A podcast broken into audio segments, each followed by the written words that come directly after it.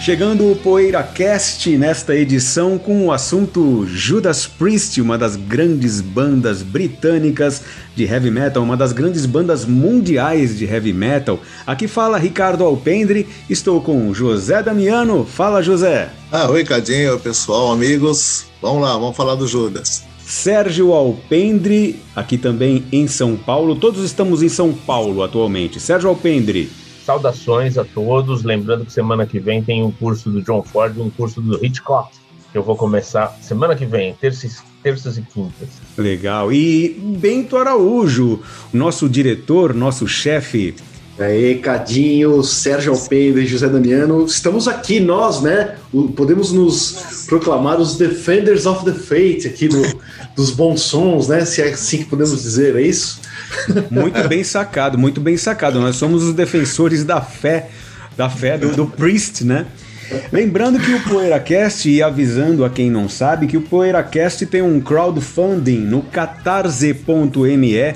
Entra lá no catarse.me barra poeiracast ou você pode entrar também pelo site da Poeirazine, poeirazine.com.br, para você ver as modalidades de apoio ao Poeirazine que estão ajudando a manter o Poeirazine no ar e vão manter o Poeirazine no ar, o PoeiraCast, aliás, no ar por muito tempo. É, entra lá no catarse.me barra poeiracast, dá uma olhada nas modalidades de recompensas que tem de acordo com o valor que você escolher para ser um apoiador e voa lá.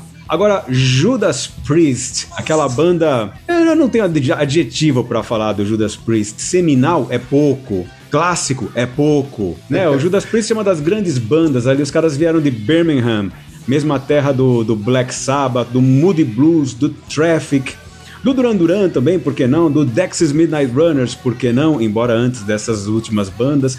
Mas é a mesma, mesma terra, já tinha muita história e Birmingham. É, aquela região, os Midlands ali, né, Cadinho? Muita gente, né? Muita West gente. Midlands, né, bem Birmingham é. que faz parte da Grande Coventry, né? A...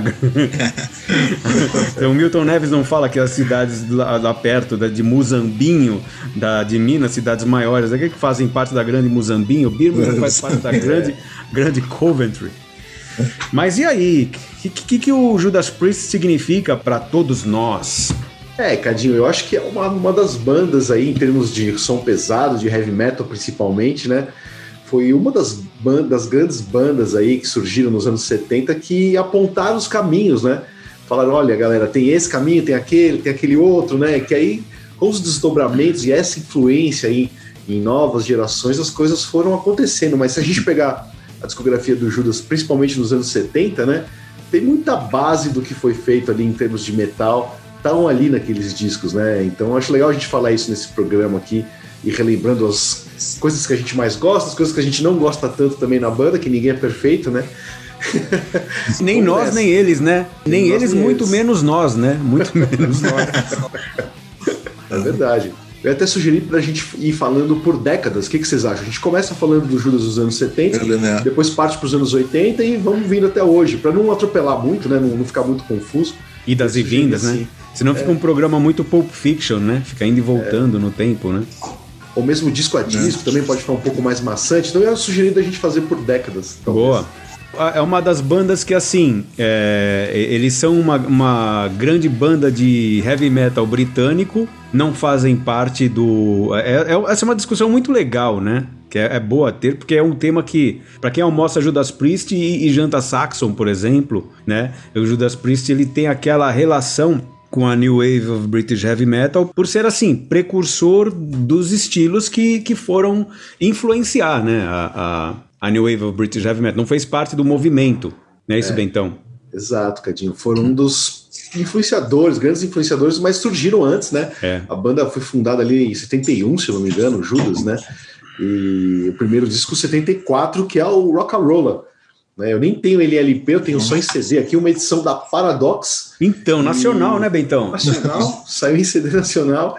E é curioso, porque até hoje o Judas não tem os direitos desses dois álbuns, né? Do, do, do Rock and Roll e do Sad Wings of Destiny, que saiu nacional pelo Estileto em vinil, que é essa edição que eu tenho também. Nossa, que coisa então, maravilhosa, é verdade. Por isso que então. esses dois álbuns, né, como a banda não tem os direitos deles, é, o direito continua com a Go Records, que é aquele selo pequeno em inglês Por isso que eles, esses discos acabam saindo por gravadoras esquisitas e bizarras no mundo inteiro, com capas diferentes até, talvez, e por isso que não estão nas plataformas de streaming até hoje também, né? Esses dois álbuns. É, não Essa... tem no Spotify, né? Eu procurei não, não vi. E tem, tem uma edição em CD que tem os dois primeiros, né? Não sei se é da Castle ou, ou da Paradox mesmo. Que tinha... Os dois estão no YouTube. Ah, tem. No... É, não, sim, sim. É, mas eu, quando eu estava ouvindo no Spotify, não achei, né? Inclusive o segundo é o Sad, Sad Wings, né? O, eu acho, sei lá, estaria entre os cinco melhores discos dele. Eu acho que é um, ele é mais bem, ele já, já, já, acho que a proposta já está muito bem definida ali. É, equivale assim, a alguma coisa do Sabá dessa época, tal. Então eu acho o, o segundo disco do, do, do, Judas estaria entre os cinco que eu mais gosto. Assim. E apesar de não ter uma, de ter esse problema de dos direitos, né, do, do, disco. Eu não sei como é que rola essas coisas, mas é engraçado não ter no, no, no, no stream, né, não sei. É, mas eu acho que, que é um disco. Oi. Ô, desculpa te cortar, mas o Robert Não, ele, ele fala na, na, biografia dele que até hoje eles tentam comprar esses direitos da Go Records e não ah, é? conseguem. É? Eles vêm tentando de 76 até hoje, cara. Nossa! Os direitos desses discos oh, e os caras não vendem, não vendem para eles, não tem, não tem acordo. É, essa é uma subsidiária de alguma gravadora grande, que eu não lembro qual que é, essa Deca, eu acho, essa é? Go Records, é. Uhum. É, uma, é uma subsidiária, assim. Isso aqui depois, Isso. o terceiro disco já é para uma gravadora então, é, Sony, eles, né? é pela CBS, é Sony, é o, o CBS, Cine After é. Sim. E eles ganharam uma grana alta para gravar o Cine After Sim, já né? ganharam um adiantamento da CBS na época. E com esse adiantamento, eles já quiseram comprar os direitos dos dois anteriores e, e a gravadora ficou ressentida, falou: nem vem, não vamos vender nunca, falei para vocês. Nossa. E nunca venderam mesmo, até hoje. Absurdo. Ah, porque, porque eles se veem como o, o, assim, o marido traído é, porque eles, é. eles em tese apostaram no Judas Priest no início. Isso, não é uma picaretagem, é mais ressentimento, então, deles, é. né? Segundo é, deve ser. Agora, eu acho que eles não vendem para o Judas, mas eles licenciam para outras pessoas. Se eu quiser lançar os dois, vou lá na grupo, ah, quero lançar os dois primeiros Judas. Os caras vendem para mim, mas não vendem para eles. Né? É, aí é massa, fica... é. Você tem, sei lá, dois anos para prensar esse disco, depois volta para mim, né? Isso, Zé. É, acho eu, que é mais ou menos assim, né?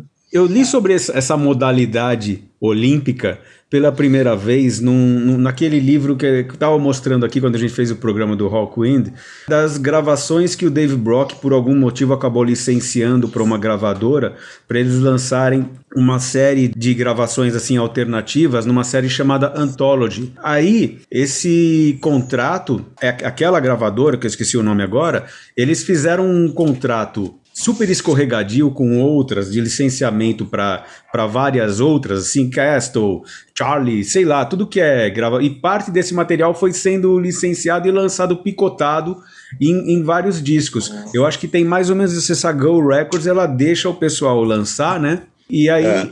fica muito fácil para qualquer um adquirir esses direitos mas não não o, não ser dono da obra como Judas Priest é. deveria ter. Isso aconteceu acho que no Brasil um pouco com os mutantes, né? O, o acho que até o Calanca lançou assim licenciou porque a, a, a Philips lá ela não vende os mutantes nem a pau para você comprar os direitos, mas também não lança. Mas aí eu sei que o pessoal lá de Curitiba conseguiu licenciar e prensou por um tempo, o Calanca também prensou por um tempo, então acho que funciona mais ou menos assim. Né? A Philips não vende, mas a Philips Poligram, sei lá, não vende, mas ela licencia para você ter direito sobre ela por algum tempo e depois volta para eles. Né? Agora, e aquela capa estranha lá do. Estranha já é a original do Rock'n'Rolla, mas aquela capa, em tese, até mais bonitinha mas que, que é a capa errada, né? De um relançamento do Rock'n'Rolla. Que já tive em vinil americano, tive na loja, tal, aquela capa azul com alguma figura desenhada, uma coisa meio Roger Dean com defeito. É, eu acho que é porque foi essas isso, isso, essa coisa de legal, licenciar para um selo que é. foi lá e mudou a capa mesmo, que a gente não queria tomar um processo da Coca-Cola, né? E acho que os caras foram lá e mudaram, entendeu? É. Eu, eu acho essa, que foi isso. Porque essa capa original, ela é, ela é feia, ela é kit, mas ao mesmo tempo ela é legal, né? É, é, legal, é, uma coisa meio cafona legal, né? Tem que ter essa, né, edição, né, Bentão? Parece uma, um hum. disco meio glam, né? Parece uma capa de um disco yeah. glam dos, dos 74, assim, né? É, é o, Slippery, é, é, o Slippery When Wet do Judas, né? é o Slippery When é. Wet da tampinha, né? Da tampinha. tem, tem um sapatinho. Mas, Sergio, ô Sérgio, mas o que, que você acha dessa primeira fase do Judas aí, do, do Rock and e do Sad Wings of Destiny, que já dedicamos um episódio inteiro do PoeiraCast ao Sad Wings, inclusive, né? Legal a gente lembrar eu isso. Eu adoro, só queria acrescentar que essa, essa, a capa do relançamento do Rock and Roll parece já uma capa com o imaginário do Judas dos anos 80, né? Até o, a águia ali, o, aquele tatuzão do Defenders. E eu acho o Rock and Roll um disco legal, mas um disco, obviamente, de uma banda que ainda está engatinhando, né, no, no, no forma, e é impressionante como dois anos depois os caras chegam com um disco ali mais muito mais acachapante, né? Que é o Sad Wings. É, ainda que esse disco tenha uns excessos também, né? Mas eu adoro, é um disco que eu adoro. Acho, mesmo com esses excessos, um monte de gritos do Rob Halford ali. Acho que o rock de penhasco nunca foi tão longe quanto nesse disco, né? Acho que a gente comentou até outro dia. Mas eu acho um baita disco, assim, com muita influência de rock progressivo, de, de um monte de coisa que estava rolando na época, e, e, já com uma sonoridade também bem puxada, né, para um, um heavy metal, assim, acho que bem.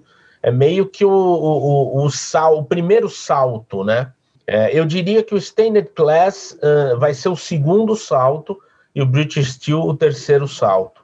E aí eles vão para mim, eles vão fazer o, os três discos essenciais deles após o British Steel. Mas vamos continuar nos anos 70, que eu acho que dá muito pano para manga essa fase, que é muito legal. Muito legal, né? E aí, do, a gente falando, eles saem da Go Records, vão para a CBS, né? A CBS se interessa pela, pelo grupo, chama o Roger Glover para produzi-los, né? E eles estão nessa coisa de troca de baterista acabam contratando ali o Simon Phillips, né? Para gravar o Sin After Sin, que é o terceiro disco. E curioso que ele era muito jovem na época, né? Na biografia do Robbie Halford, ele fala que o Simon Phillips tinha 15 anos de idade, mas eu fui conferir, não, em 77 ele estava com 20 anos, né? Não deixa de ser muito novo e para tocar o que já estava tocando, né? Você ouve a bateria do disco, é um negócio impressionante, né? É a precisão dele, né? A técnica mesmo. Eu acho que isso foi muito interessante no Sin After Sin também, porque o heavy metal ainda estava naquela coisa um pouco embrionária, até, né? Em termos de, de se achar mas eles já colocam essa bateria super sofisticada e técnica, tal, com dois bumbos, né? Com Simon Phillips ali, músico de estúdio, então, mas já dá uma dimensão até meio de uma coisa um prog metal, assim, né? Uma coisa mais pro progressivo, mais pro fusion, até o Simon Phillips tem uma pegada muito fusion, né? E nesse disco, o Sin After Sin, tem a Dissident Aggressor, que é uma das minhas favoritas do Judas. Em 77 não tinha ninguém fazendo um som como aquele, né, cara? Técnico, mais pesado, agressivo com dois bumbos de bateria e tal. É um negócio maluco. É o que o Sérgio falou, no Standard Class eles ainda vão levar isso mais adiante ainda, com Exciter, outras músicas, né? Mas o Sin After Sin eu acho um disco de transição bem interessante também. É isso que eu ia. Você falando, eu lembrei dessa ideia de disco de transição, né? E eu amo discos de transição. Eu, eu acho que o Sin After Sin tem esse, esse charme de fato, que é um eles também se adaptando a uma grande gravadora, né? Uhum. A grande gravadora vai lá e vai polir os excessos do Sad Wings. É. Eu até acho o Sad Wings maravilhoso, mas mesmo é, achando maravilhoso, eu concordo que tem ali os seus excessos. Uhum. É, mas eles, eles vão polir e vão dar um, um, trabalho mais acabado, e esse trabalho mais acabado vai crescer, né, com, conforme o, o, o disco, né, o Standard Class, depois o, o Hellbent for Leather, Killing Machine, né, vai também dar uma.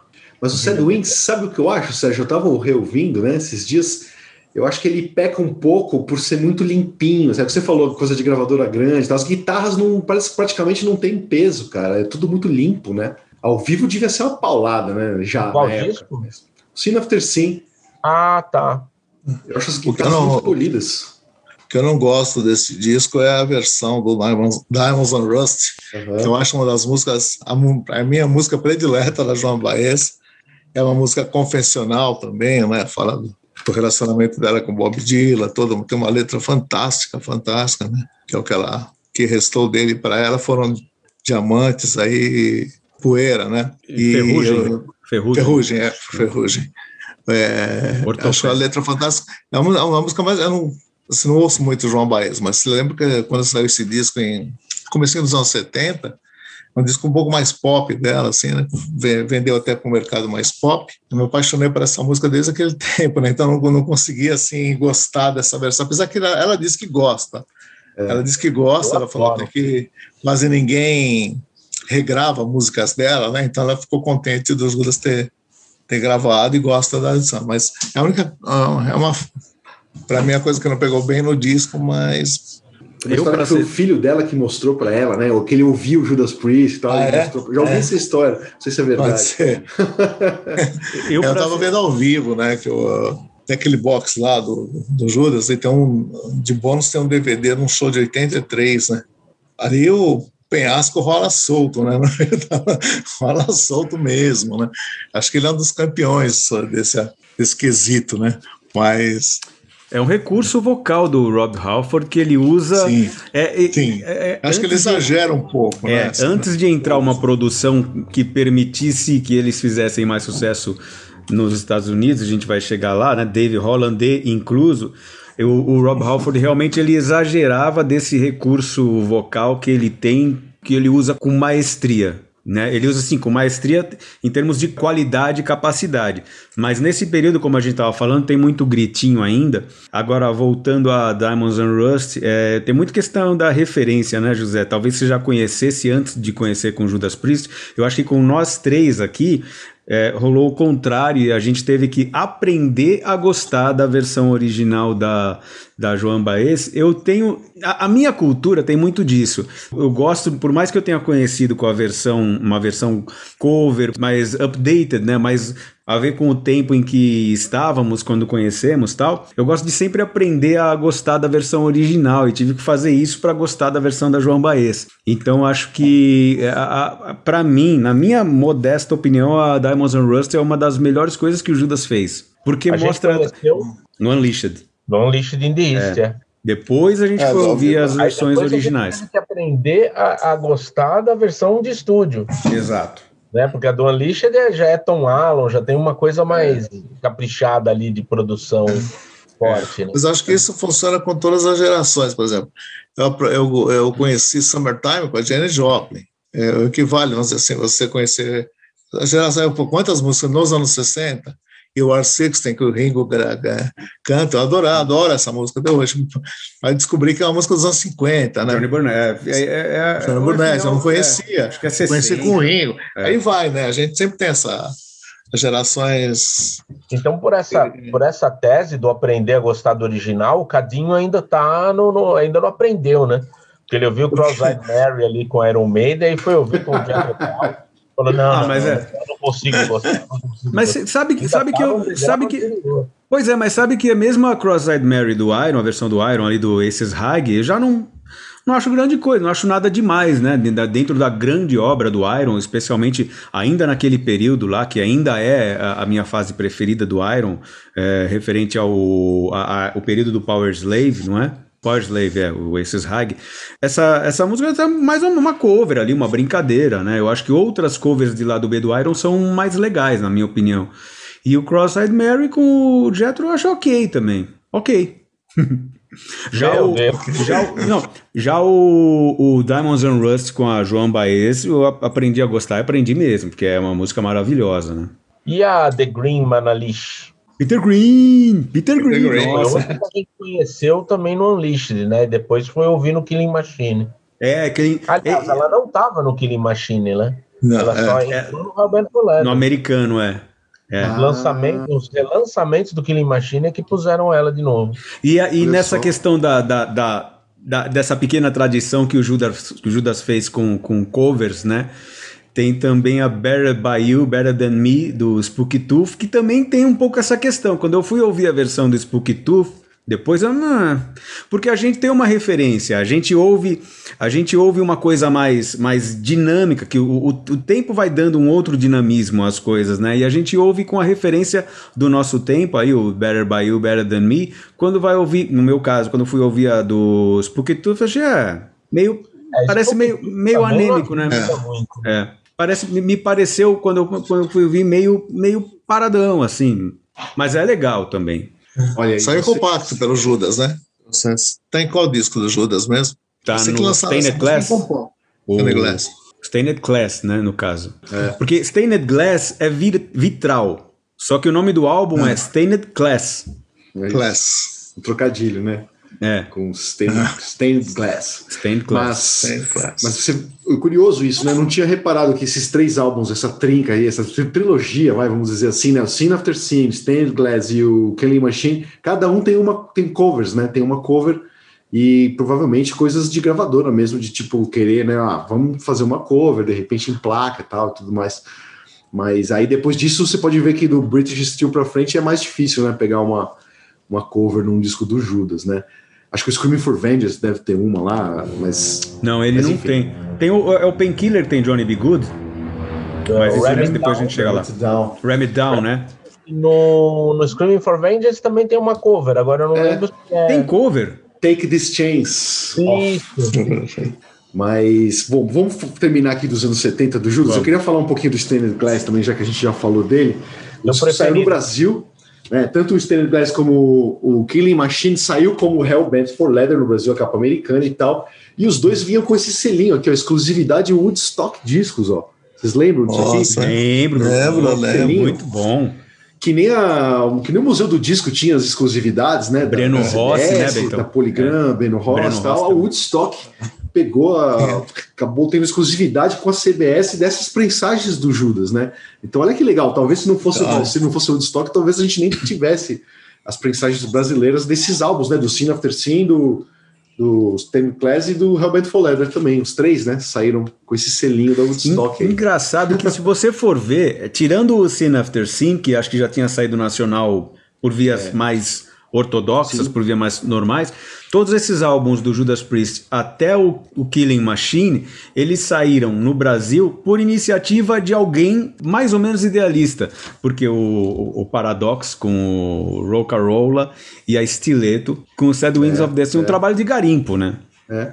Mas vocês sabem que eu considero o Stand Class assim um marco, não só na carreira do Judas, como do heavy metal também, porque assim, a primeira vez que eles usam essa logomarca aqui, que, que até hoje é a clássica do Judas, né? Até então eles vinham usando um outro tipo de, logo, de, logo, de logotipo, né? Um outro tipo. Aqui, aqui eles têm essa, essa coisa de assumir o visual mais com couro, com as tarraxas, aí o Robbie Halford já aparece ali todo incrementado com aquele visual cheio de couro, né, dos pés à cabeça, com os chicotes e tudo mais. É essa época de transição para essa coisa mais visual, mais agressiva do Judas, as letras também e o som, né, a sonoridade. Nossa, esse disco aqui, Pesado, eu costumo né? compará-lo, Cadinho, com o Overkill do Motorhead. Sabe, claro que o Overkill é ainda mais extremo, mais agressivo, mas assim, eu acho esse disco importante nisso também, sabe, de mostrar o caminho de um som mais pesado. É, acho que eu até conversei, comentei isso com o Sérgio uma vez, né? Tem muita coisa que foi feita lá no Power Metal, no Speed Metal e tal. Que se a gente pegar aqui o Stand Class, tá aqui, né? Sabe? Né. Músicas mais rápidas, mais agressivas, né? Na história da banda e na história do, do estilo. Né? É, sim, sim. E sem contar que a minha balada preferida do Judas Priest, a Beyond the Realms of Death, tá aqui nesse disco. É a balada que eu mais gosto do Judas. É, é engraçado, eu acho que os Judas eles não são tão bons em músicas lentas, assim, não são tão bons em baladas. Não chega a ser um Scorpions, né? Que todos acertam quase todas as baladas. É. Mas o Judas aqui, nessa aqui, puta, eles acertaram muito. Uma composição do Rob Halford com o Les Binks, né? Que era o batera que entrou para a banda, vinha daquela banda Fancy, né? Havia participado ali, acho que de alguns projetos do Roger Glover, tal, o Roger Glover que indicou ele para a banda. E é um cara que conseguia fazer ao vivo o que o Simon Phillips fazia em estúdio ali, né? Então foi uma grande aquisição aí para o Judas Priest sair em turnês com o Les Binks na bateria e ele que compôs essa música junto com o Robbie Ralph. Essas baladas o, tem um nome, então, quer dizer, na minha época tinha o nome dos roqueiros, né? Que eles procuravam nesses discos uma lenta viagem.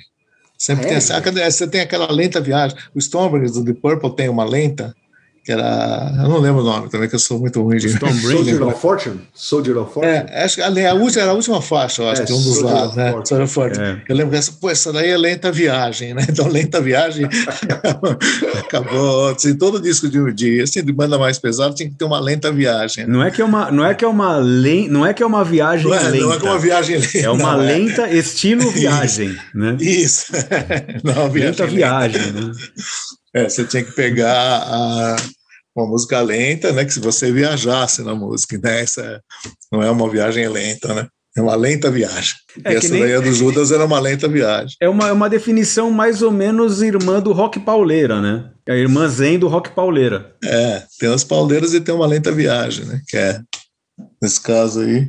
Ô José, e os flats? Você que é um mestre em nos guiar na, no mundo ali por volta de 78, 79, quando as bandas de rock flertavam com a disco music e alguns fãs, uhum. os caras mais exaltados até quebravam os discos dentro da loja e tal. É. Você tem alguma lembrança do, do, do Killing do Machine, Turbo. do Hellbent for Leather e tal? Que no caso tem a música Burning Up, que abre o lado B, né, desse disco, é, é meio, tem uma pegada meio disco, né, você lembra? É meio, eu lembro, lembro, é meio disco, eu vi agora, na verdade, eu não lembrava, assim, né, uhum. não, mas não tenho nenhuma, nenhuma, tirando o Turbo, não tenho nenhuma, assim, história de desagravo, assim, do pessoal de metal, de, ao, ao Judas, assim, sabe?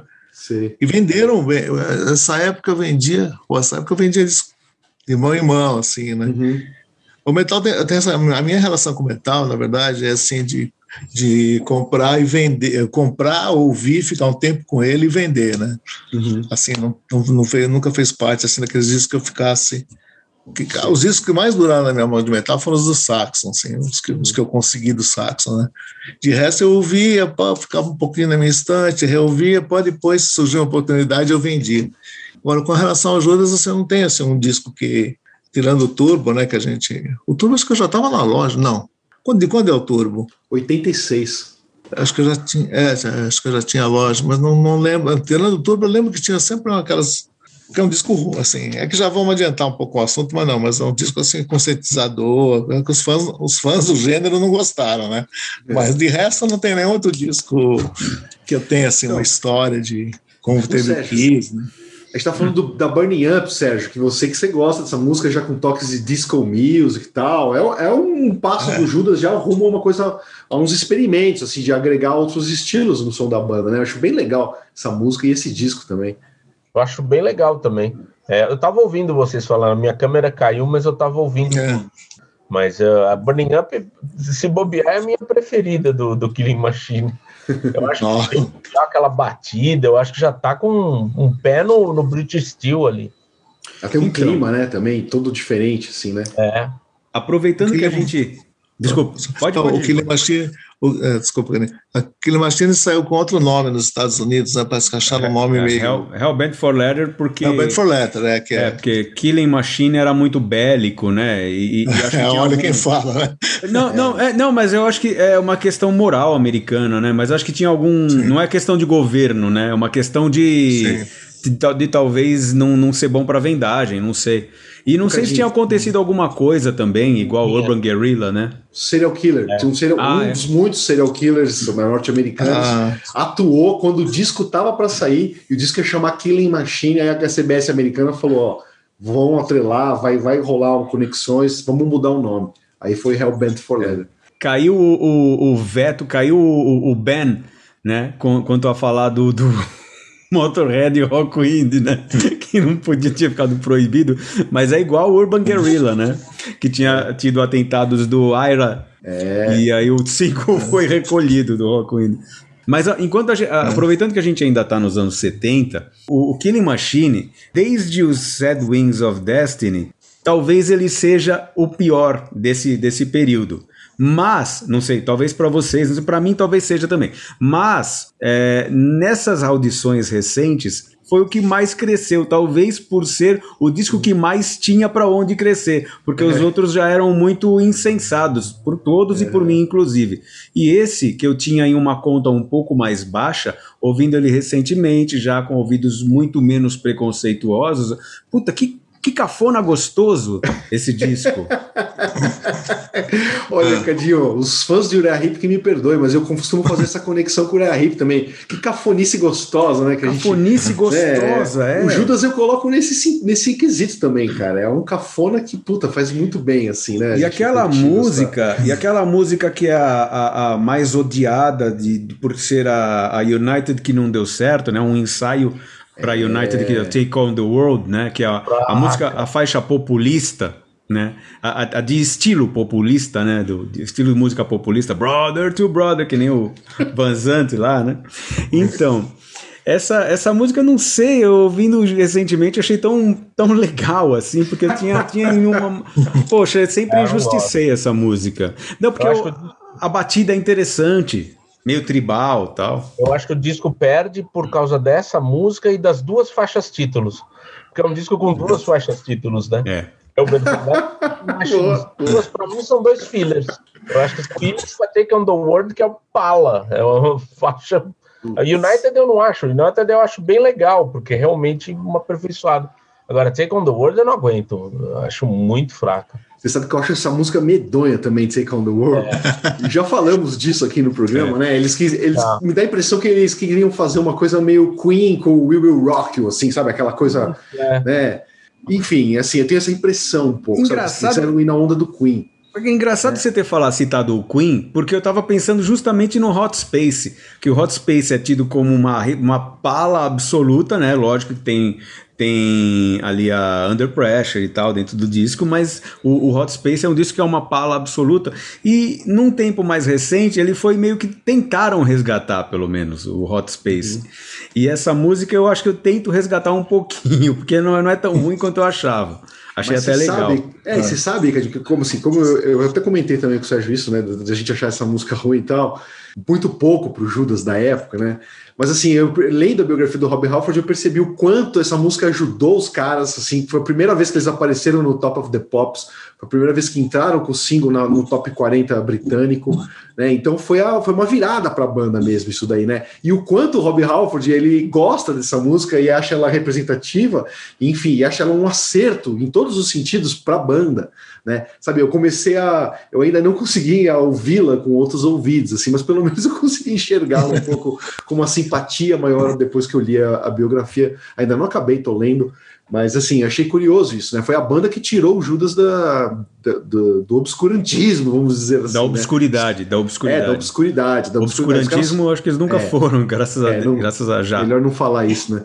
É, mas assim, foram pro Top of the Pops, né? Com rebites e chicotes e tudo mais. Sabia disso, Betel. Foram pro Eu Top of the Pops com rebites e chicotes e tudo mais. Que frase maravilhosa. Você que sabe que o Donny Osmond estava nos bastidores, ele, a, a, Mary Osmond, é isso, José? O Donny Osmond é, a Mary é. Osmond estavam nos bastidores e ela falou, mandou a produção lá proibido o Rob Halford aparecer assim no, no e ele foi lá no camarim dela, bateu boca e falou: nem a pau, eu vou entrar com chicote, vou entrar com tudo, com meus braceletes, não quero nem saber. Foi lá e peitou e conseguiu. Eu acho que talvez o, o Killing Machine seja um disco é, muito importante, então, para a banda, né, Betel? Uhum. Justamente por isso que você falou, né? Sim, é o disco sim. em que eles meio que se acharam um formato ali comercial é.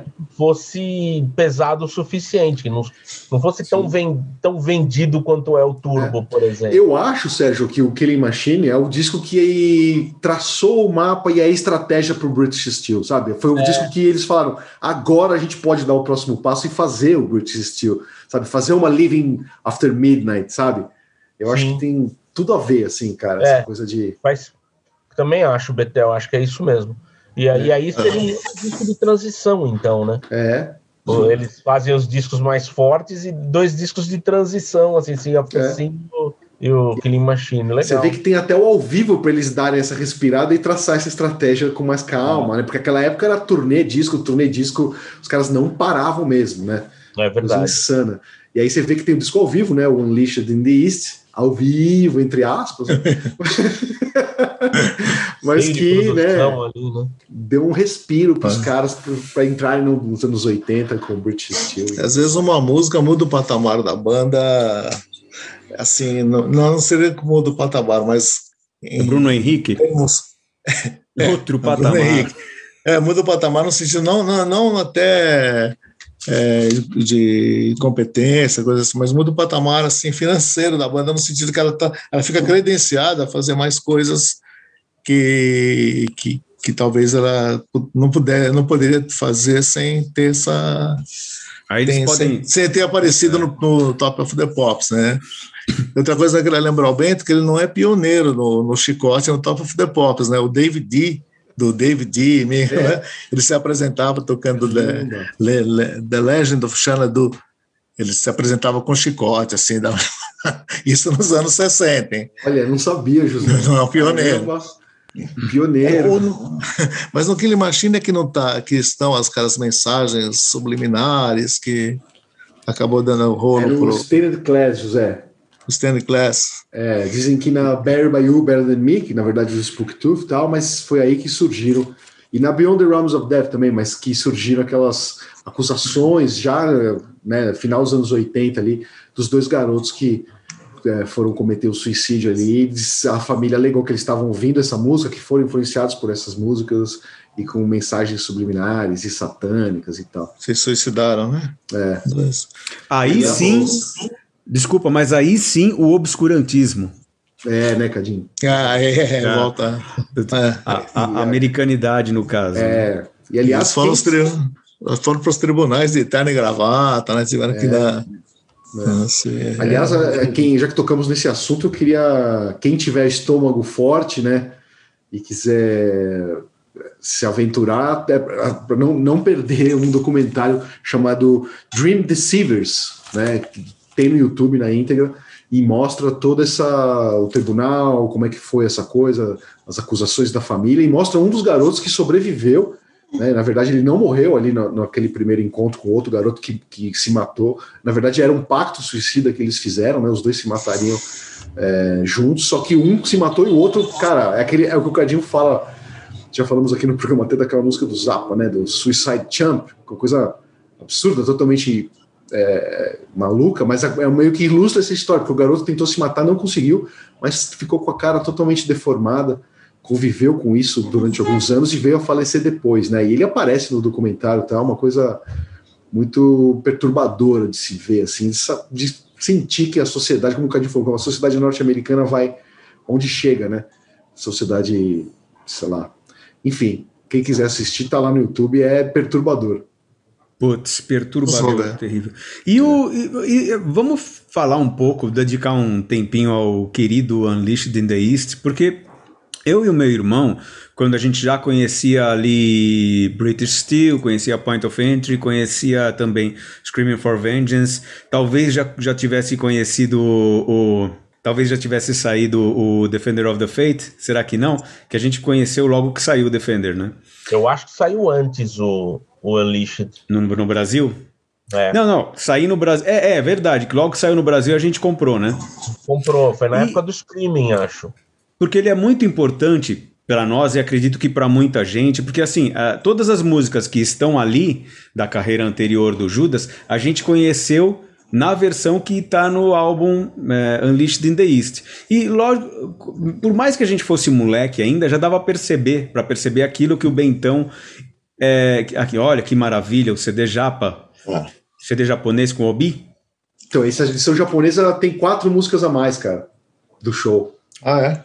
Demais. Essa, essa, capa, essa capa lembra a capa que o Marillion fez depois, né? Aquele ao vivo lá, Gaza Ladra. É. então, a, agora o, uma coisa que eu, que eu ia falar assim. todas as músicas daquela fase anterior que foram incluídas nesse show, nesse disco, a gente conheceu no disco Unleashed in the East. E não só pelo fato de que o disco é, de que o disco parece assim mais atualizado em termos de sonoridade, também ele é muito bem produzido, né? Até para um disco de estúdio ele é bem produzido. A gente só percebe que ele é um disco ao vivo por causa da ambiência que provavelmente foi colocada ali na mixagem, ele não deve ter sido captado com aquela, com aquela reverberação que está ali. E também pelo fato de que tem sempre duas guitarras e não mais, né? Cada um grava só uma guitarra, porque se, se, você tem dois guitarristas na banda, o disco é ao vivo, você tem três guitarras soando juntas, não é, né? Aí já mata que é um disco de estúdio, que é o que geralmente as pessoas fazem no estúdio, gravam, gravam mais do que a, o número de, de guitarristas que tem simultaneamente, né? Mas nesse disco você consegue perceber e tem é, essa questão das, só as duas guitarras soando, é claro. Mas tirando isso, ele parece um disco de estúdio, muito bem produzido e tal. E aí tem várias questões. Tem primeiro aquela, aquele solo tema da música Exciter, que é aquela melodia que no álbum eles fazem as duas guitarras juntas, no Stained Glass. E no Unleashed é uma guitarra só que está fazendo, porque a outra está tocando a base. Então muda, dá uma outra impressão sobre, o, sobre essa frase, sobre esse tema épico desse solo dessa música. E com relação ao disco ser ao vivo, mas talvez não ser bem ao vivo. Não sei se você já leu alguma coisa sobre, sobre esse disco, Bentão, sobre a produção e tal, sobre o quanto foi mexido. Tem uma coisa sobre discos ao vivo que eu acho que é bem interessante. O disco ao vivo, ele não, não é. não precisa obrigatoriamente ser um retrato, assim, uma, uma gravação do show sem ser mexida. É mais interessante que ele seja um retrato fiel do que é o show para que o ouvinte vá ouvir em casa com critérios super diferentes do, dos que ele está ouvindo quando ele está no show. Tem um disco lá da, do tempo da Bossa Nova, Caime, com Vinícius e o quarteto em si, e o quarteto do Oscar Castro Neves. O Zé deve conhecer esse disco, que é um disco da Elenco. Deve ter tido bastante na loja tal. É. Esse disco, ele foi gravado. Ah, é Vinícius e Caíme no Zoom Zoom. Esse disco. Ele é ao vivo, mas assim, é o show só que por questões de, de melhor captação, era 1964, eles resolveram não gravar o show, eles gravaram o, o, o show ao vivo em estúdio. Então é um disco ao vivo no Zoom Zoom, só que não é no Zoom Zoom, é o No Sleep to Hammersmith do Vinícius, que não foi gravado no. não foi gravado no Hammersmith, mas tem o Zoom Zoom no nome, mas foi gravado. Talvez até tenha sido gravado no Zoom Zoom, mas não era um show. Eu acho que ele foi gravado em estúdio e é ao vivo. Então eu acho que essa é um pouco a alma do disco ao vivo, mostrar o que é o show. Concordo com você, Cadinho. Tanto é. que eu tenho, eu queria até uma frase assim que eu, eu adoro disco ao vivo com overdub, né? Eu adoro, cara. Strangers in the Night, um pouquinho, né? O Live and Dangerous, pô, ah, esse, é, esse é Tony Viscontismo, né? É, então. E o Unleashed, cara, a história que eu sei é que o Rob Halford estava super mal, tinha chegado ao Japão com gripado e jet lag é, monstro, assim, não conseguia ter uma performance interessante, passou a noite em claro, uma noite antes do show, e sofreu muito na hora de cantar ali e não ficou boa a performance dele em, em disco, né, ali na, nos tapes, nas gravações.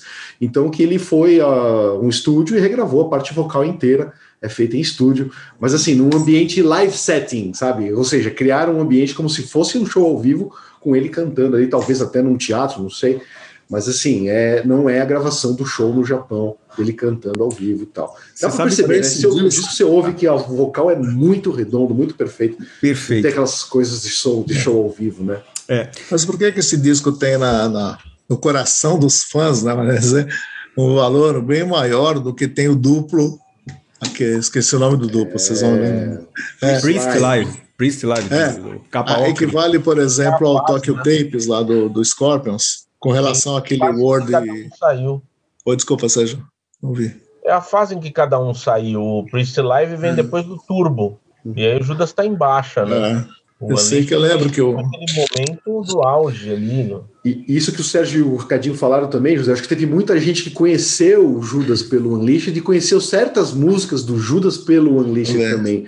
Também. Então, é. tem um lance afetivo muito maior que o outro. É. Né? Eu lembro, assim, quando.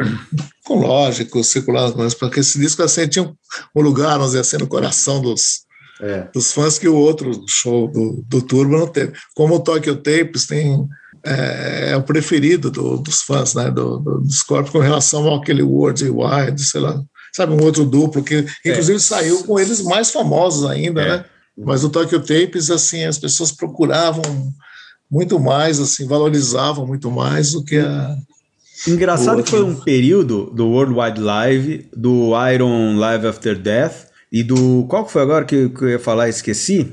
Ah, do próprio próprio Priest Live, um período que os duplos, por causa do heavy metal, hard rock, os duplos ao vivo deram uma, uma nova, ganharam um novo fôlego, né? Agora, com, essa questão, é. é. eu não gosto da capa. Priest Live eu não gosto da capa. Agora, essa questão dos do, do overdubs nos discos ao vivo, eu lembro que no encarte do CD daquele disco The Rods Live, né, do, do The Rods, que é o, tem ali o Wild Dogs, depois tem o In The Raw e vem o, esse The Rods Live. Eles mesmos contam que eles fizeram, eles foram tipo, no sítio, na casa do sítio ali, e eles ficaram gravando com o amplificador, os overdubs, né? Com o amplificador ali, o David Rock Feinstein, o Gary Bordonaro, né? Que era o baixista. Eles gravaram com os amplificadores voltados para a floresta, para o descampado, para a floresta lá, para captar com o microfone no, no amplificador um pouco essa ambiência. Barato. É, algo que o Blue Tear já havia feito no Outside Inside, né? do segundo disco. Ah, é? O Tiro foi e colocou os amplificadores também para pegar esse som aí externo e tal. É por isso que chama o disco Outside Inside. Né? Ó, isso é legal. Só queria completar um raciocínio do José. É, eu acho que um pouco disso também, José, do Tokyo Tape, do Unleashed in the East, eu acho que vem daquela, uh, pelo menos aqui no Brasil, da facilidade com que a gente uh, adquiria esses discos ali em meados dos anos 80 e que não era a mesma da época do. Então, nessa época que começou a sair esses discos míticos dos anos 70, né? Aqui, e principalmente o Tokyo Tapes. Eu lembro que eu, eu eh, não era fácil ter o Tokyo Tapes, até sair no Brasil. É. É, assim como e esses o, o, duplo do ao vivo, o outro duplo ao vivo do Scorpion já saiu na época, Scorpions no auge é, da fama, então era a facilidade parece que transforma esses menos queridos também, né? Em alguns casos. É, entendi. É. No caso dos Scorpions, com certeza é bem isso, cara. É. Bom, pessoal, acho melhor a gente entrar aí nos anos 80, senão o programa vai ficar muito longo. A gente ainda tá no Lixo in the Já tá longo. Deixa eu só lembrar uma coisa. E realmente eu também, até certo ponto, eu pensava que o Tokyo Tapes dos Scorpions, ele existia só importado e quando saiu nacional e a gente enfim pôde comprar ali em meados dos anos 80, ele tinha saído pela primeira vez. Mas ele ele estava fora de catálogo há muito tempo, mas ele já havia saído nacional. O Tokyo Tapes. Já tinha saído nacional. É. é. Ele já, ele, aquele lançamento com o qual a gente pôde conhecer, enfim, o Tokyo Tapes, já era relançamento nacional dá para falar que British Steel, Point of Entry, Screaming for Vengeance é a melhor trilogia da história do Judas ou não? Se for obrigatória, se for obrigatoriamente separar essa trilogia, aquela trilogia, uhum. por mais que eu ame a de 77 a 78, 77 78, né? Porque 78 uhum. são dois discos, né? Aí é a questão que o nosso querido JB lá do Boteco JB, o Júlio Bernardo, o, o cronista gastronômico, fala: você não, não tem como você brigar com a memória afetiva para gastronomia, para comida, né? No caso não é nem gastronomia, é comida, coisas que, que não valem assim como boa gastronomia, mas fazem parte da sua memória afetiva. Então, mesmo que os discos não fossem tão bons, para mim iam ser os melhores, né? Os três ali. É. Olha, eu diria até o, o Screaming. Eu diria que não é só da história do Judas, eu acho que é do heavy metal. Eu não conheço três discos consecutivos com tanta força quanto esses três do Judas. Eu, eu não, não encontro. Assim, então eu diria que é do heavy metal, então. Mesmo se você pegar The Number, Peace of Mind e Power Slave, Sérgio? The Number eu acho mais fraco. Você sabe o que eu acho? É. Eu acho que se Saxon você pegar. É coisa. O Saxon chega perto, mas o. É, tem, é, é que o Saxon, o Saxon também talvez consiga aí equilibrar as coisas. Se pegar Strong Arm of the Law, Daniel Leonard. Strong Arm e o Daniel Leonard, né? E o Power and the Glory, né? É, Power and the Glory. O Saxon, é uma, é uma, o Saxon brinca com o Judas aí. O Saxon dá jogo com eu e acho... nem o Def Leppard os três primeiros também não, Sérgio. Os primeiros do Def Leppard, é os três. Mesmo, Def Leppard. Ó, tô te pegando em todas, hein? Menudo, menudo, cara. Então, então tá aí, Def Judas e Saxon são os que conseguiram trincas mágicas. Eu falo para todos os meus amigos quando entra o assunto Def Leppard que o, o Bentão fala que o Def Leppard é o menudo da Nuob. Acho que é uma das, uma das, sacadas mais fantásticas dentro da, da música. Assim. Agora, para mim, com essa relação do Iron, sem, sem, trilogia, sem ser trilogias oficiais, né? Porque nenhuma dessas é assim, uma trilogia, trilogia, né? A gente que separa em momentos da carreira da banda. Então, no caso do Iron, se eu fosse colocar Killers, The Number e Peace of Mind, para mim rivaliza, assim, fica em pé de igualdade com qualquer coisa no mundo. é, Mas vocês não estão, né? vocês não estão assim. É, é, engraçado, né? A impressão que eu tinha é que o Point of Entry não é um disco tão tão querido assim como. É o patinho feio aí da história, né? É, ele seria um patinho feio, porque eu lembro que eu, é um dos discos que eu mais ouvi, porque o César, meu nosso amigo, César lá, uhum. do Sebitaim, né? Ele tinha importado tal, e ele tocava lá na loja, a gente ouvia, ele, é o disco predileto do, do, do, César. O César conhece bastante coisa do Judas tal, né? Uhum. E ele, ele falou, José, vamos ouvir isso aqui, tá bom. Eu ouvi bastante, assim, mas eu, mas eu lembro que contato, assim, com os, com as pessoas que consumiam disso, fãs, assim, esse disco não era tão assim. é, querido, vamos dizer assim, pela Ele tem algumas coisas, ele é um pouquinho mais pop, né? Pop, é que ele virou é cult, pop, viu, pop não é. Virou ele cult. É diferente, né? virou cult. Ele, ele, é, ele diferente, é diferente da. É, ele mas é diferente a... do British. É chamado de trilogia, assim, mas ele é diferente na trilogia, eu acho. Do, antes eu dele acho, virar. Eu acho que antes dele virar cult, ele era um hum. disco extremamente injustiçado. Uhum. E, e é. assim, ele é um desafio, né? Pro fã do Judas, ele é um desafio. É, não é exatamente a mesma coisa que o The Elder do Kiss, porque acho que o The Elder é mais difícil de atingir o fã hardcore da banda, que o, o talvez o Point of Entry não seja tão fora da estrada do Judas Priest. Embora, né? É fora da estrada, embora tenha a estrada, né? Louco. É uma, uma lembrança que eu tenho desse disco, do Point of Entry, é, minha, na minha vida ali de adolescente headbanger e tal, né, meu?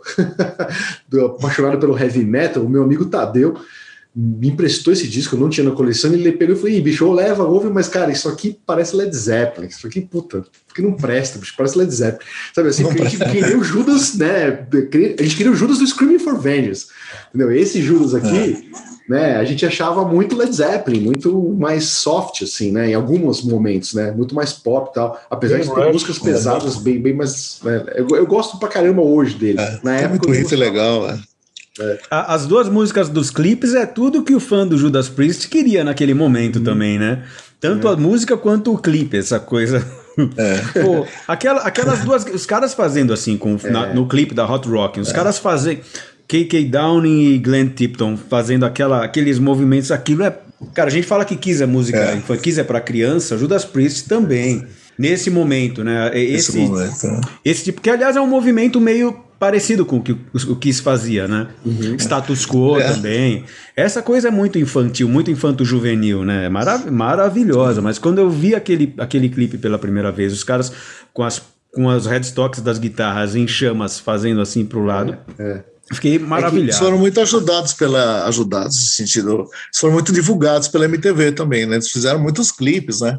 Uhum. Até tinha uma coletânea de. Tem um que é pavoroso, é Hot. Hot Rocking, José. Rock. Esse aí que a gente é tá falando. Hot Rock. É, é, é, o do foguinho. É o do foguinho. Foguinho a no sauna, sauna. É, e a sauna. Meu Deus, esse, esse clipe é Passava no som pop, né? Som pop, isso, cara. Nossa. Agora, agora é, hoje você pega o Point of Entry, né? Você ouve Desert Plains e Solar Angels. Tem entre as duas melhores músicas do Judas Priest, assim, inquestionavelmente, cara. Concordo. Você vai fazer uma coletânea do Judas, tem que ter essas duas músicas, cara. É. São fantásticas, né? É, se, se for uma coletânea assim por critérios artísticos, é, critérios de hits talvez não, né? Hit não, hit critérios não, de hit, assim, Bentão, talvez é, aí vai entrar a Take on the World. É claro, claro. Argument Settler. Mas como claro. eu sou movido a hits, né, José? super produzido, né, né? A produção é muito boa do Point of Entry. É. Eu lembro que a sonoridade da batida ali de Desert Plains é inacreditável.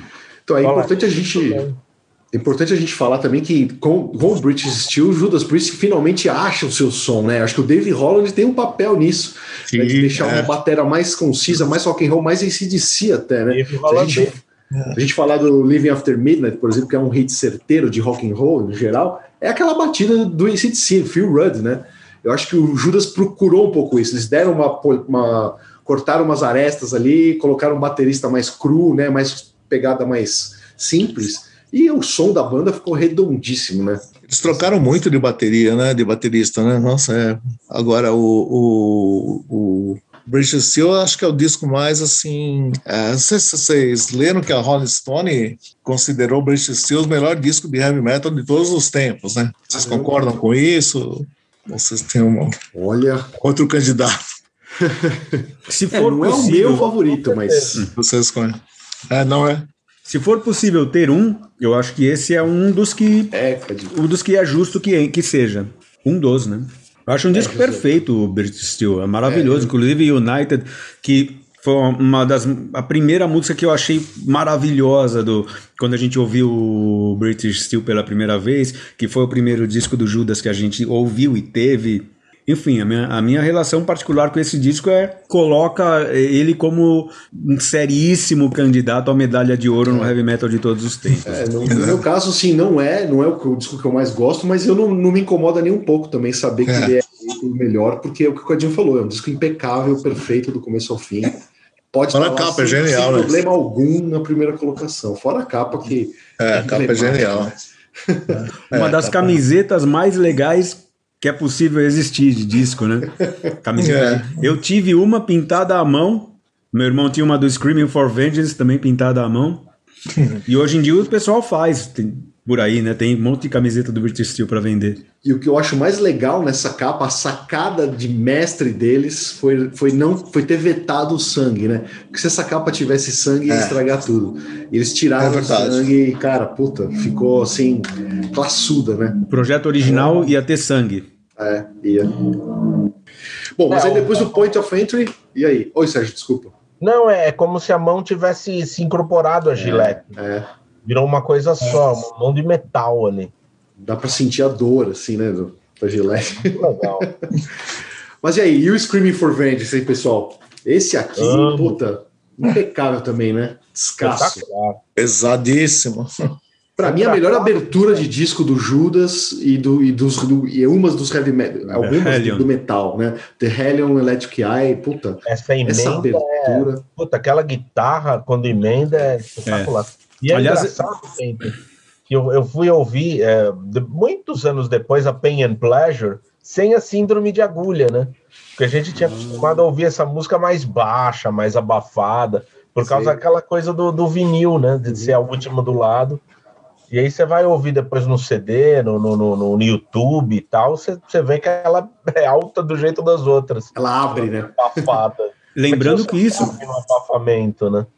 Mas lembrando que isso que a gente chama de síndrome de agulha é um problema do toca-disco, que no, no caso o nosso, porque o toca-disco é analógico, ele não é perfeito, mas se ele estiver perfeitamente regulado, isso é muito amenizado, né? Com uma agulha de boa qualidade e tal, isso é muito amenizado, porque o sulco passa pela agulha numa velocidade menor e também tem a questão da angulação da agulha, né, que pode aumentar isso que chamamos de síndrome de agulha, essa distorção aí. Mas se o toca-disco estiver bem regulado com uma com for um toca-disco bom, bem regulado e com uma agulha boa, isso praticamente não vai se notar, né? Não se vai notar. Tadinho, mas fala da história do selo CBS que vocês iam ouvir Judas com esse selo e era o mesmo selo do Roberto Carlos, né? Tem uma história dessa, não É, tem? meu, é engraçado você falar isso, que eu não pensei que eu já tivesse falado isso pra você, mas eu sempre reparei isso.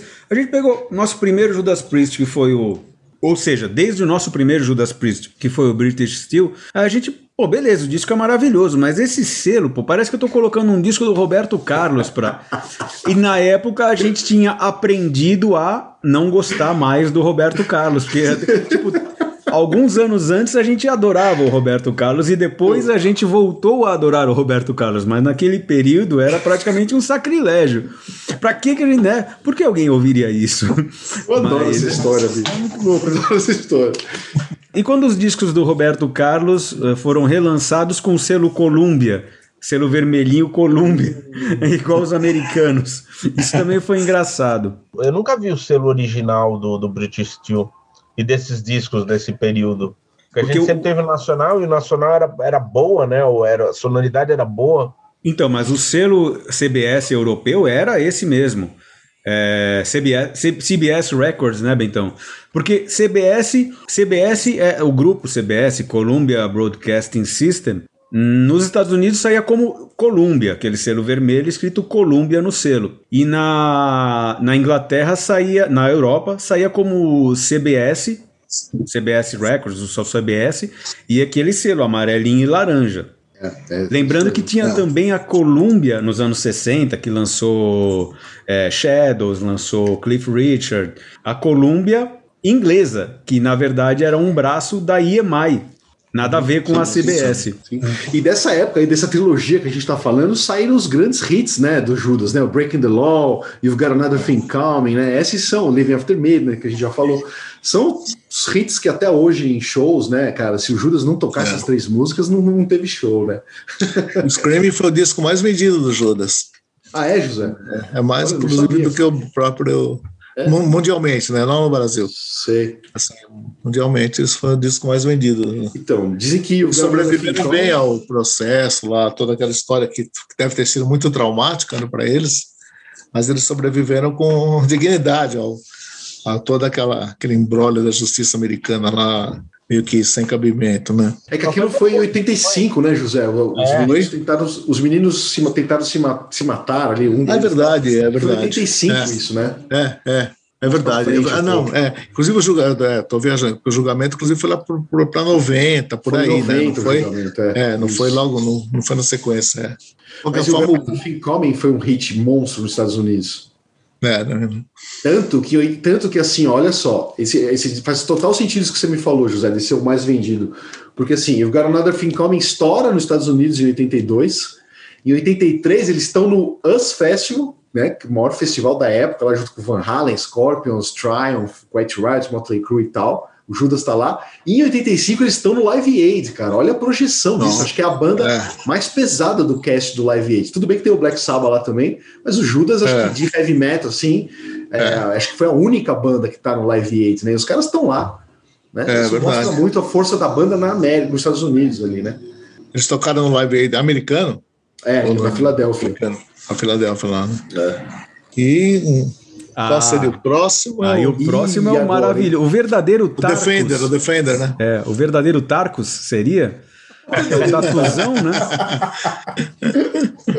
o lado A sublime, o lado B com controvérsias, mas eu gosto também. Night Comes Down é muito bonito.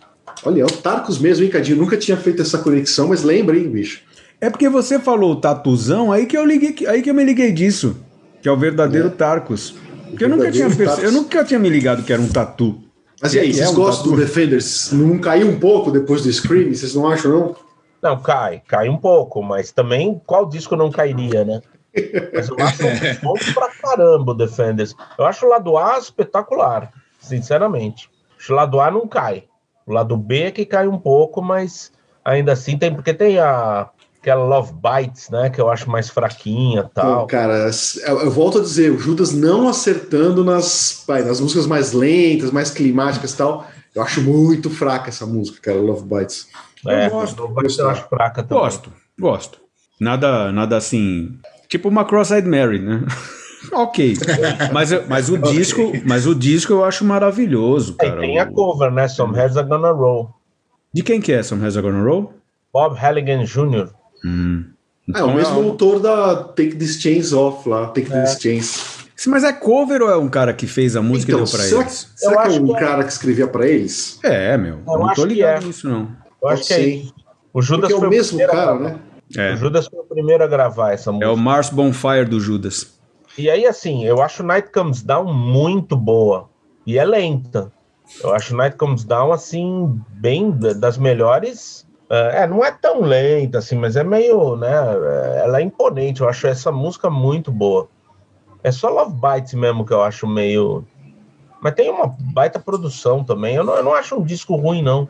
Duas o lado coisas. cai, mas o lado A aguenta bem a comparação aí com o Screaming. Duas coisas que me chamaram a atenção quando a gente chegou com Defenders of the Fate em casa, de uma daquelas idas a, ao centro para comprar disco sei lá, um novo ou três usados, alguma coisa assim, sabe?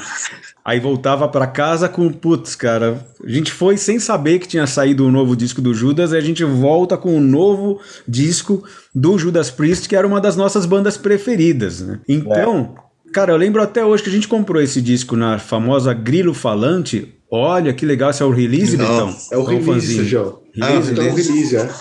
Da CBS. Ah, da CBS. Da CBS. A gente comprou na saudosa Grilo Falante, que ficava ao lado, ao lado do, do, da então loja do Márcio, né?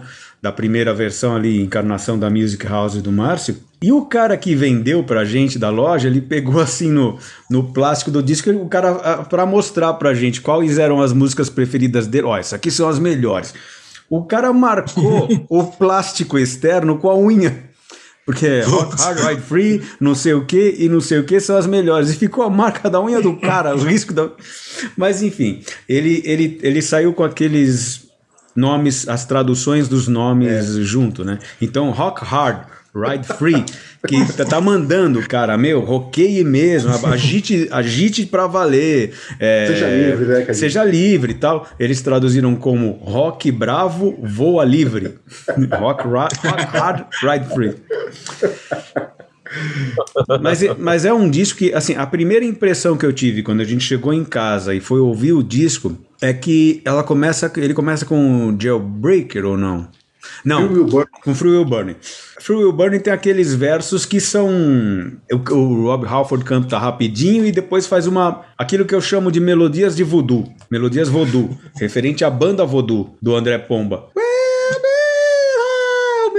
É legal, é, uma, é o inesperado. E isso me chamou muita atenção. E depois, no final do disco, aquela o que eu acho um, um, um hino épico, o, o, a emenda da Heavy Duty com a música Defender of, Defenders of the Faith, que depois eu vim a ter embasamento para saber que Defenders of the Faith é tipo o que, o, o, que era tido como o samba do Salgueiro, que é um samba que só tem estribilho, segundo o próprio Noel Rosa. É um samba que só, é um que só tem estribilho. É o samba do Salgueiro, Defenders of the Faith. Que é, a, é o final da emenda de, da música Heavy Duty, que eu acho fantástico. Então, isso que marcou. Essas, esses dois fatores, início e fim. É, Olha, e, e The Sentinel com aquela parte, com aquela parte mais sombria, né? Olha, Cadinho, eu acho que acabamos de presenciar um dos pontos altos da história do PoeiraCast em mais de 12 anos aí de estrada, essa tua esse, esse, o que você falou agora, eu não tenho palavras para assimilar, eu vou ter que ouvir de novo na gravação é, é para assimilar isso, a grandeza, a grandeza e a genialidade disso, cara. Sério, sem brincar. Obrigado, cara. Foi... É o rock do penhasco invadindo o Poeiracast. Na verdade, é, a grandeza, a grandeza está no Defenders of the Faith, que não é defeito, defeito, não defeito. Bom, falando em defeito, vamos partir para o turbo, né? A sequência. Né? Vamos, vamos seguir, né, José? Vamos dar sequência. É. O que, que vocês, vocês têm a dizer do turbo? Então, esse, da, esse disco está mostrando, ele, ele é de alguma série? Eu não estou lembrando. Ele é daquela Heavy Metal Heart, José. Ah, é, tá. Heavy Metal Saiu Heart. Acept, Ozzy. Eu lembro, lembro. É. Para mim associei. Icon, acho, se não me engano, o Icon tá dessa série também, eu tô enganado. Não, Icon, Icon acho que é Heavy Metal não, Attack. Não, Heavy Metal Attack. É, é um momento em que as gravadoras, especialmente no Brasil, talvez lá fora também tinha essas coisas, mas essas séries no Brasil, né, Heavy Metal Heart, como eles tinham, a CBS tinha New Rock Collection, que era uma série na qual eles lançaram o acho que foi o não, não sei se foi o, o Combat Rock do Clash, mas com certeza também o Cut the Crap, ou talvez não o Cut the Crap, não lembro. Um dos dois do Clash ali, daqueles dois últimos, saiu no New Rock Collection. E é. pro Heavy Metal eles tinham o Heavy Metal Heart. E a EMI tinha o Heavy Metal Attack, né? Que no Super Special, o Serginho Café, ele falava assim, com relação ao Heavy Metal Attack da EMI, ele falava assim: é um disco da Heavy Metal, série Attack. Olha, caramba. Mas você sabe que até hoje, às vezes tem, tem dias que eu acordo de manhã, assim, eu falo, puta, Sabe quando você mesmo não sabe onde você está? Fala, caramba, será que chegou o momento que o turbo foi redescoberto? Será que hoje o turbo vai ser aceito, sabe? Às vezes eu acordo com esse dilema, assim, José. Falo, será que chegou o dia? Será, meu? Será que eu vou sair da cama e vou abrir a internet? Puta, turbo! Clássico maravilhoso do Judas Priest. Será Ninguém que entendeu na dia? época. É, incompreendido, né? eu acho impossível. Eu lembro que quando saiu o Some Girls, tinha um preconceito contra o Armício, a uhum. faixa de abertura, né? Como é que os Stones fazem isso, fazem aquilo, né? Assim, foi, foi muito criticado, assim, pelo, pelo meu meio, assim, às vezes, né, para amigos e pessoas que eu cruzava, assim, né, pô, um disco de...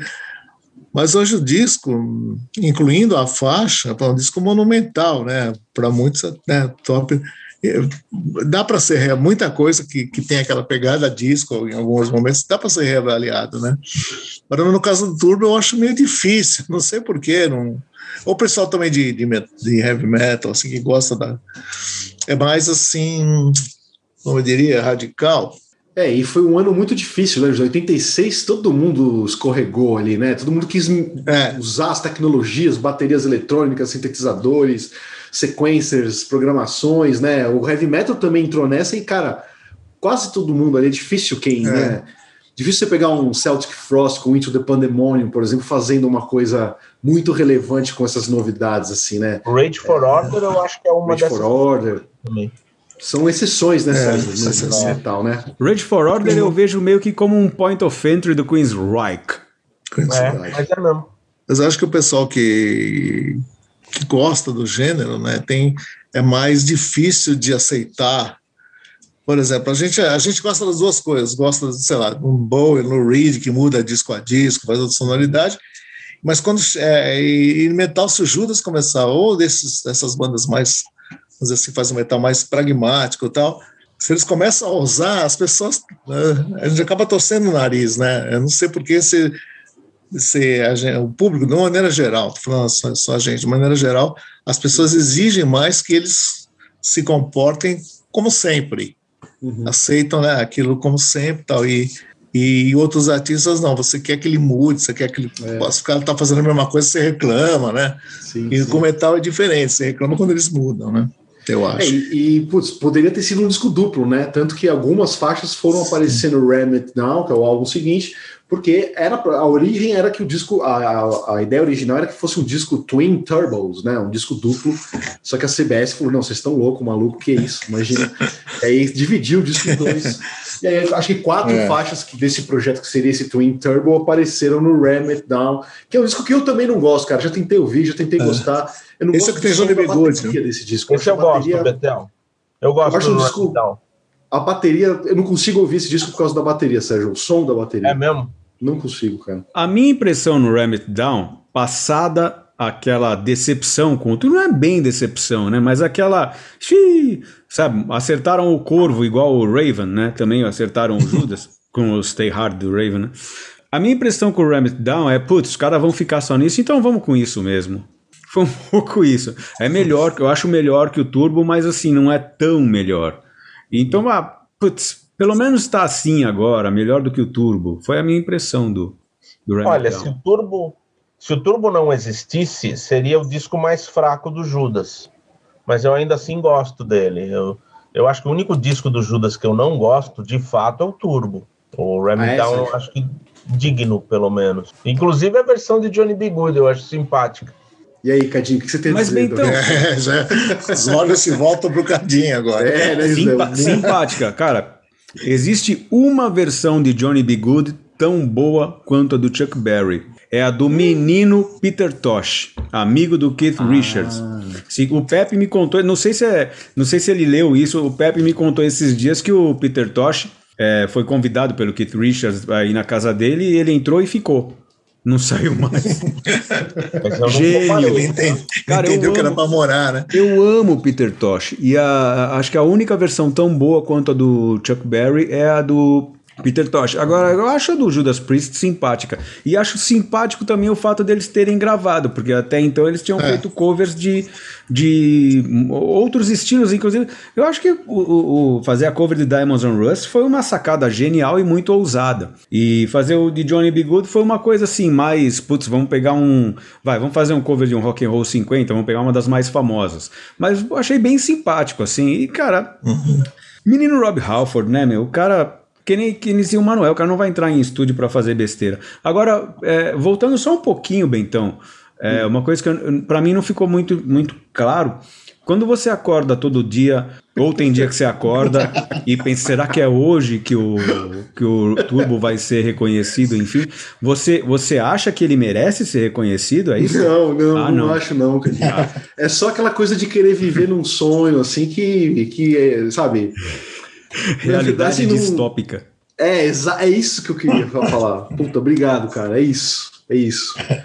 Mas não, não que eu venha ganhar algo com isso, sabe? Eu não acho também que a hora que o Turbo for reconhecido, eu vou ser um cara mais feliz. É apenas um devaneio, hum. assim, matinal. Mas você acha que o The Elder foi reconhecido ou ainda está precisando? De... É, não, não, não, não, não quanto deveria, Não é tão execrado quanto o Turbo. É, Continua sendo para poucos o The Elder. Para poucos, para poucos poucos. Mas o que eu acho engraçado desses discos é que aí, com o passar dos anos, surge aquele fã que só gosta desse, né? Não, Judas eu só ouço o Turbo, eu só gosto do Turbo. Kiss, não, só o The Elder, só Harry Comes Trouble, né? É, é, tem, tem, isso, né? tem fã do Sabá que só ouve Sabá com o Tony Martin. Não, pra mim não existe Black Sabbath. Black Mas você é sabe que... É, coisa é legal você ver isso também, né? Você entra no YouTube em algumas músicas. Eu, eu, eu, vi isso porque outro dia eu fui ver, ouvi uma música do Tony Martin, do Sabá com o Tony Martin. a Fê que me mostrou, eu falei, mas você gosta de Black Sabbath com Tony Martin? Não existe gostar de Black Sabbath com Tony Martin. Aí ela falou, mas não, mas eu gosto é esse aqui. Aí ela me tá passou para ouvir no YouTube, aí eu fui ver os comentários, puta que pariu, melhor música do Sabá, melhor fase do Sabá. tem uns caras que realmente adoram. Tem, tem, tem. É louco isso, eu acho curioso isso, cara. É legal também, né? É, tem que ter para todo mundo, né, bicho? Todo mundo tem que ter é. espaço, né? Eu, eu, é por, isso eu, por, isso que eu, sonho com o Turbo. Eu sonho do mundo, um dia que um mundo melhor com o Turbo sendo aceito. É que assim, uma, são coisas diferentes, na verdade. Black Sabbath com Tony Martin, Slaves and Masters do Deep Purple, não me lembro como é o disco para poder saber se coloco nesse balaio ou não. Mas o Black Sabbath com Tony Martin, a questão não é que virou metal farofa. Né? É uma tentativa de continuar fazendo um metal pesado e vigoroso. Agora, o, o Judas Priest o Turbo é, pô, vamos, vamos Motley Cruisar um pouco, vamos poisonar é, um pouco, sei lá. de gravadora, né? Ah, sim, sem dúvida. Mas é engraçado, né? Porque eles já viram estourado fazendo, um, teoricamente, o som deles. Né? Se a gente falar da You've Got Another Thing Coming, de novo, nos Estados Unidos, né? Mas acho que o mercado foi mudando tanto de 82 para 86 que, cara, é o que o Sérgio falou. Aí teve o Defenders of the Faith, que é um disco pesado ainda, com algumas tendências um pouco mais comerciais, mas assim, ainda pesado, ainda bem Judas, né? Mas aí chega 85, 86, cara, puta, aí é aquilo, né? O turbilhão ali no metal, popularizando no mundo inteiro. Aí, é a questão cara... do, do esticar a corda, né? Os caras começaram a fazer um trabalho assim mais comercial, como por exemplo a partir do British Steel. Aí entra um negócio mais comercial, mas cara, a principal característica dele não é ter se comercializado, ele é apenas mais acessível. Aí os caras vão, pô, tá dando certo, vamos. Aí os caras exageram. Aí os caras, é, é. pô, tá... e o pé na jaca. Aí sai um turbo. O visual, né? O visual já muda no turbo. O visual é, dos é. caras tá totalmente diferente no turbo. É, é. E todas as bandas de metal, né? Você pega o Saxon, né? Você pega o Innocence No Excuse lá, meu, vê o visual dos caras, né? É, é, você é, dá risada, né? Caras estão de viseira, né? Viseira. Os careca cabeludo de viseira, né? Peruca. né, cara? Aí, Steve Dawson com aquele bigodão, né, cara? O cara. Pô, não dá, né? Cara, o Steve Dawson sempre foi uma figura assim, na, na fase até Power and the Glory do Saxon, ele foi uma, aquela figura assim que parece um pouco o cara do Gengis Khan, né? O cara, o é. veterano que tá ali para dar um lastro, um lastro de. parece uma espécie de um Buda ali da banda, aí até ele entrou no, no salão de beleza é, quando chegou vê, a, o disco do sabonete. Mas voltando ao Judas em 1990, aí tem a salvação da lavoura, né? Muitos fãs falaram, agora o Judas voltou com tudo, né? O Painkiller, paulada, né? Eu lembro quando eu vi a música, a faixa título, cara, eu vi o clipe, falei, nossa, que paulada, né? Era muito pesado pra época, né? O que vocês acham do Painkiller? E aí eles vieram no Rock in Rio 2, foi isso, Bentão? Rock in Rio 2, janeiro de 91, Cadinho. Demais, hein? Fizeram aquele showzaço, né? Cacetada, né? Uma cacetada esse, esse, esse, disco, esse show, né? Eu lembro de estar tá vendo ao vivo na TV, eu tinha, sei lá, 13 anos de idade, janeiro de 91. Eu lembro de estar tá esperando o show do Judas na TV, né? Ele não passou ao vivo. A hora que abriu a transmissão, Cara, tava no meio do solo da Beyond the Realms of Death, o Glenn Tipton solando. Puta, aquilo ali eu não esqueço, cara, de ver aquilo ao vivo. Puta, foi muito impactante, cara. Ô, Ben, você concorda que o, essa mudança de sonoridade do Painkiller tem tudo a ver com a entrada do Scott Travis, né? Tem, tem sim, Sérgio. Tem. É, uma, é, um, é um cara mais pesadão e técnico, né? O Dave aí o Judas, tá é, aí o Judas volta a essa escola da batera com dois bumbos, né? Com coisa é. mais, uma coisa mais técnica, mais agressiva tal. É um disco que eu amei na época, ouvi, furei, ouvi até furar o Painkiller, né? Adorei tal. Hoje, reouvindo tudo, colocando em, em retrospecto tal, né? Eu já é um disco que não me agrada tanto a sonoridade dele hoje, sabe? Eu acho que ele vai muito para esse metal mais dos anos 90, que eu já não gosto tanto, essa coisa do metal mais melódico, mais alemão, né? essa linha mais alemã de fazer é. metal. E eu vejo o Judas muito como uma banda clássica de metal britânico, sabe? Uma coisa mais pro rock and roll, assim. Então hoje eu já, sabe, eu acho importante esse passo, foi um disco importante para eles na época, pro metal na época. Mas hoje, assim, algumas músicas ali já não me agradam muito, sabe? É o Judas não sendo Judas, assim, sabe? Querendo fazer uma coisa mais para agradar molecada e tal. Enfim, é, é um disco que me mexeu muito comigo na época, mas hoje ele não me diz tanto, assim, mais, sabe? É o primeiro sem o David Holland? É. É. é o primeiro, sim. Dá a impressão, Bento, que, o, que aquele metal que o Judas fez no streaming e tal não era mais possível naquele momento, né? É, sim. Você sim. tinha que você tinha que se atualizar de alguma sim. forma. E eu acho que o Judas, eu acho que eles conseguiram se atualizar bem, mas Sim. eu concordo com você também. Não é um, uhum. não é um Judas. Eu nunca gostei tanto assim desse, desse disco, mas eu, ao mesmo tempo eu acho o melhor desde é. o Defenders, né? Eu acho um disco Sim, claro, forte claro. o suficiente, mas é meio a identidade uhum. deles não tá tanto. E acho que eles nunca recuperaram, né? É, mas sabe o que eu acho também, Sérgio? Eu acho que no começo dos anos 90 teve essa virada que todas essas bandas mais antigas tiveram momentos mais agressivos e mais pesados e mais interessantes, assim, sabe?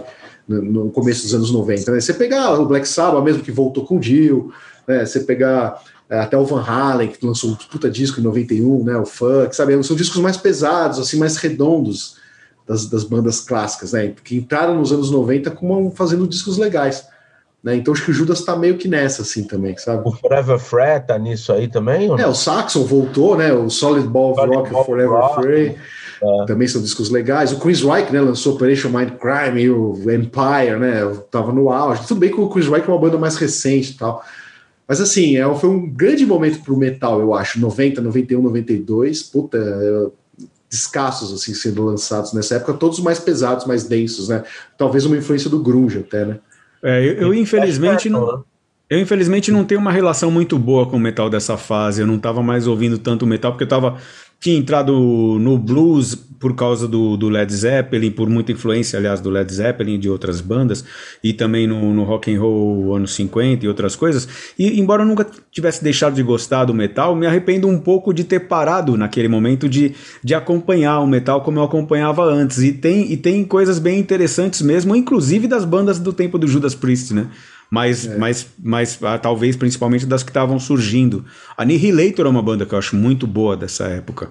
Muito boa. Eu acho engraçado porque eu, eu de 87 mais ou menos até 96, eu não acompanhei metal muito bem. Eu fiquei meio, ah, Judas saiu o novo, novo disco do Judas, eu adorava Judas, continuava gostando. Aí eu ia lá gostar, ouvir, mas assim, ficava na distância, os discos do Saxon dessa época tal. E aí eu vou, quando eu entrei na Nuvem 9, que eu comecei a trabalhar na Nuvem 9 em 97, que tinha sessão de metal ali, e eu meio que conversava com, com os clientes sobre metal, né? Sobre. Aí eu voltei a ouvir. E aí voltei a me empolgar com heavy metal. Uhum. Eu retomei um pouco. É, foi engraçado esse movimento, assim. E aí, 90, 91, eu lembro muito desse alguns álbuns, eu já citei alguns já, mas tem o uh, Razor's Edge do ICDC, o 1916 do Motorhead, o Iron Maiden, o Fear of the Dark, que já é 92, mas tem também o. Qual que eu ia lembrar aqui de 91? Me fugiu agora. Um outro disco de alguma banda clássica, assim, que também lançou um disco pesado e importante em 91, assim, legal, eu acabei esquecendo.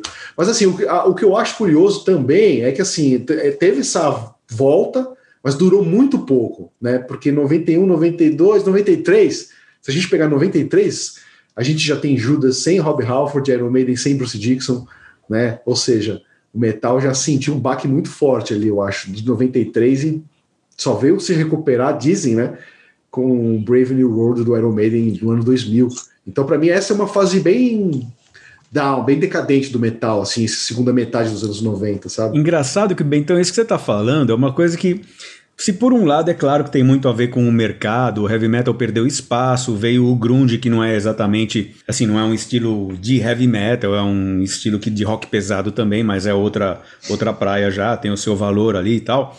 O heavy metal perdeu, o heavy metal como o conhecíamos perdeu seu espaço e a questão mercadológica, mas tem também muito a ver. Que você falou assim: é, o Judas já não estava mais com o Rob Halford, o Iron não estava mais com o Bruce Dickinson.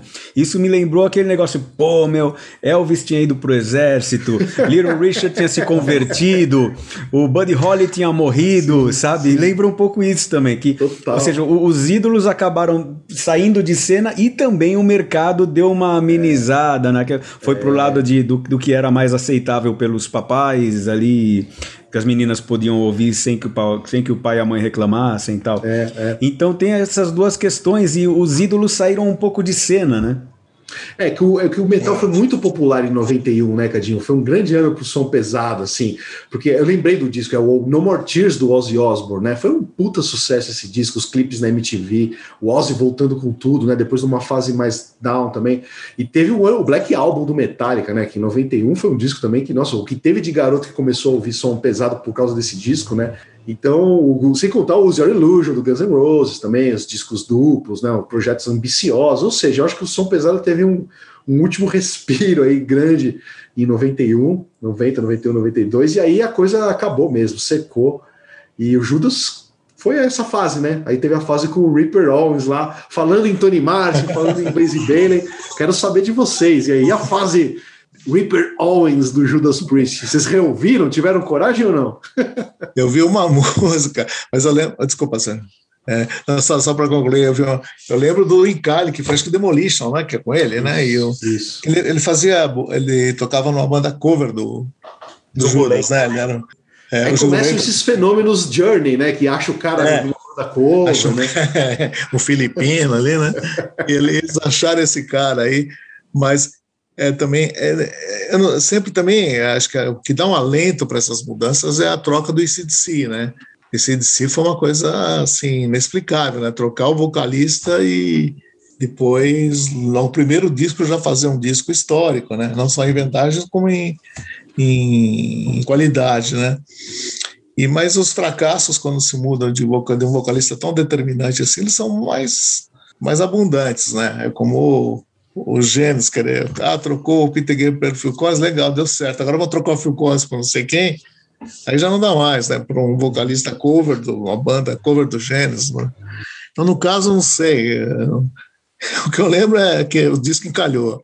Os discos encalharam, os dois. Né? E Demolition, né? Demolition, até com uma capa legal, você lembra da capa? Mas na época eu não achei fracos, não. Não, eu é, não achei. eu gostei. no heavy metal, né? Mas eu, eu não gostei. achei fracos. Inclusive aquele ao vivo, eu achei, achava bem legal. É, eu comprei ao vivo na época. Então, é. eu também comprei esses discos na época, ouvi tudo, mas o, o Leiter eu fui ouvir hoje, cara, alguns momentos eu achei constrangedores, assim, sabe? Tipo, Judas fazendo isso, né? Querendo, sabe, tem uma hora lá que entra uma melodia meio Alice in Chains, assim, a voz e a guitarra. Meu, os caras estão imitando Alice in Chains, assim, sabe, descarado numa passagem lá. E, e sem contar os timbres, aquela coisa de querer soar moderno, né? Acho que isso é, um, é o que o Cadinho fala. É uma linha muito tênue assim, de você tentar fazer isso sendo uma banda veterana e se ser bem sucedido artisticamente, ou meter o pé na jaca e fazer uma coisa ridícula. Você fala, meu, puta, o que, que, é isso, né? Por que, que nós estamos fazendo isso, né, cara? Onde estamos com a nossa carreira, né? Sabe assim? Tem muito isso, cara, é muito difícil. É. Eu entendo os caras, né, eles quererem ter feito isso na, na época, tudo, consigo entender perfeitamente tudo, mas tem momentos ali constrangedores, eu acho. É, pessoal, a gente está com. Eu não cronometrei, mas se a gente começou por volta das 2h40, mais ou menos, a gente está com uma hora e meia de bloco. Nossa. É, cara, vamos Eu passar acho que aqui. O principal já foi, né? Dá uma enxugada no. É, já. É. Poderia falar um pouco do Fight, do que eu gosto, do, do Two, que eu gosto muito. Eu hum. acho um baita disco lá, o Voyeur, né? O... Hum. E o que foi o disco em que ele se assume, inclusive, e o Halford, a banda Halford eu acho muito boa também. Mas é aquela coisa, Betel, nunca ouvi. Nunca, uhum. aliás, nunca reouvi, né? Ah, tá. É. Só, é. tipo, Fight eu ouvi tardiamente no final dos anos uhum. 90, depois nunca mais. Uhum. Halford ouvi quando saía, depois nunca mais. Uhum. E o Tio também ouvi quando saiu lá, na, tava no 99 na época, depois nunca mais. Então não. Você sabe, Sérgio, quando, quando saiu o Fight, eu adorei. Assim, eu comprei o War of Words, né, o disco em vinil. E, cara, fui ao show, eles vieram tocar no Olímpia, o Fight. Foi a primeira vez que eu vi é, o Fight ao vivo. Mas, cara, na época eu amava. Hoje eu fui ouvir e falei, cara, as composições são muito fracas, bicho. Sabe? Hoje a gente não. Né, é. diferente, ouve diferente, né? Aquilo me encantou Sim. muito na época. Hoje eu já acho mais fraco. Tenho Mas o, o mesmo de acontecer isso. O Chu eu preciso ouvir com atenção, que eu também ouvi só na época, nunca mais ouvi, mas preciso reouvir acho que eu vou curtir. E o Halford, eu lembro que eu vi o show abrindo pro Iron Maiden no Rock in Rio 3 também, mas eu não lembro do, dos discos, preciso também ouvir. Eu lembro que na época eu comprei o um disco solo do Glenn Tipton também, Baptism of Fire. É tipo, verdade. Assim, Powell e o John Twistle. Era um power trio monstro, assim. Oh. Na época eu gostei também, mas hoje eu também já não lembro se, se o que eu vou. Não lembro, não tenho lembranças do álbum, sim. Tem é, dois discos, né? A gente vai ouvir de outra forma, né? Mas eu acho que o, o Voyeurs, o disco do Tio, acho que sobrevive. É. é, né? Ele é meio eletrônico, né? Meio. É. é. Meio nine chinês, né? Assim. no metal, é. Eu acho é, que é um disco. É no metal, é. É. Eu desse eu lembro de ter ouvido. Bom, mas aí em 2004 a gente tem a volta do, do Robert Halford no estúdio com Judas, né? E aí tem a sequência de discos aí, o Angel of Retribution, Nostradamus, né? E Redemir of Souls em 2014 e o Firepower 2018, que é o mais recente até então. E aí, Sérgio, você deu, você deu morreu vida nesses álbuns? Conseguiu? Não, mas eu lembro que eu gostava muito do Nostradamus. É, eu vi o Nostradamus também, gostei época, bastante. É, me surpreendeu bastante, assim. É. Agora não, não reouvi. Eu, eu, eu fui reouvir os que eu já conheço melhor. É engraçado, né? A gente tem a tendência de, pô, quero reouvir o Standard Class, os dos, dos anos 70, dos anos 80 nem precisei reouvir, porque eu já reouço mensalmente. Mas Você sabe que eu. Não, fala, Sérgio. Desculpa. Não, não, fala, fala. Então, eu dei uma reouvida nesses álbuns, e até porque na época eu não tinha dado tanta atenção a eles, e fiquei com essa impressão, assim, gostei do Nostradamus e gostei do Firepower, que é o mais recente, que eu já havia gostado, que eu estava com a memória mais fresca desse, né? Gostei desses dois. E o Angel of Retribution e o Redeemer of Souls, achei, assim, momentos constrangedores também. É mesmo? Pra rivalizar com a fase Reaper Caramba! o Judas querendo, sei lá, sabe? O Judas. Deu muito pouco para Judas por isso, muito pouco. É, tenho curiosidade até de reouvir, mas não. O Nostradamus é mais progressivo, né? É, é progressivo, é, tem umas instrumentais tal. Conceitual, é. né? Achei legal, assim. Sim.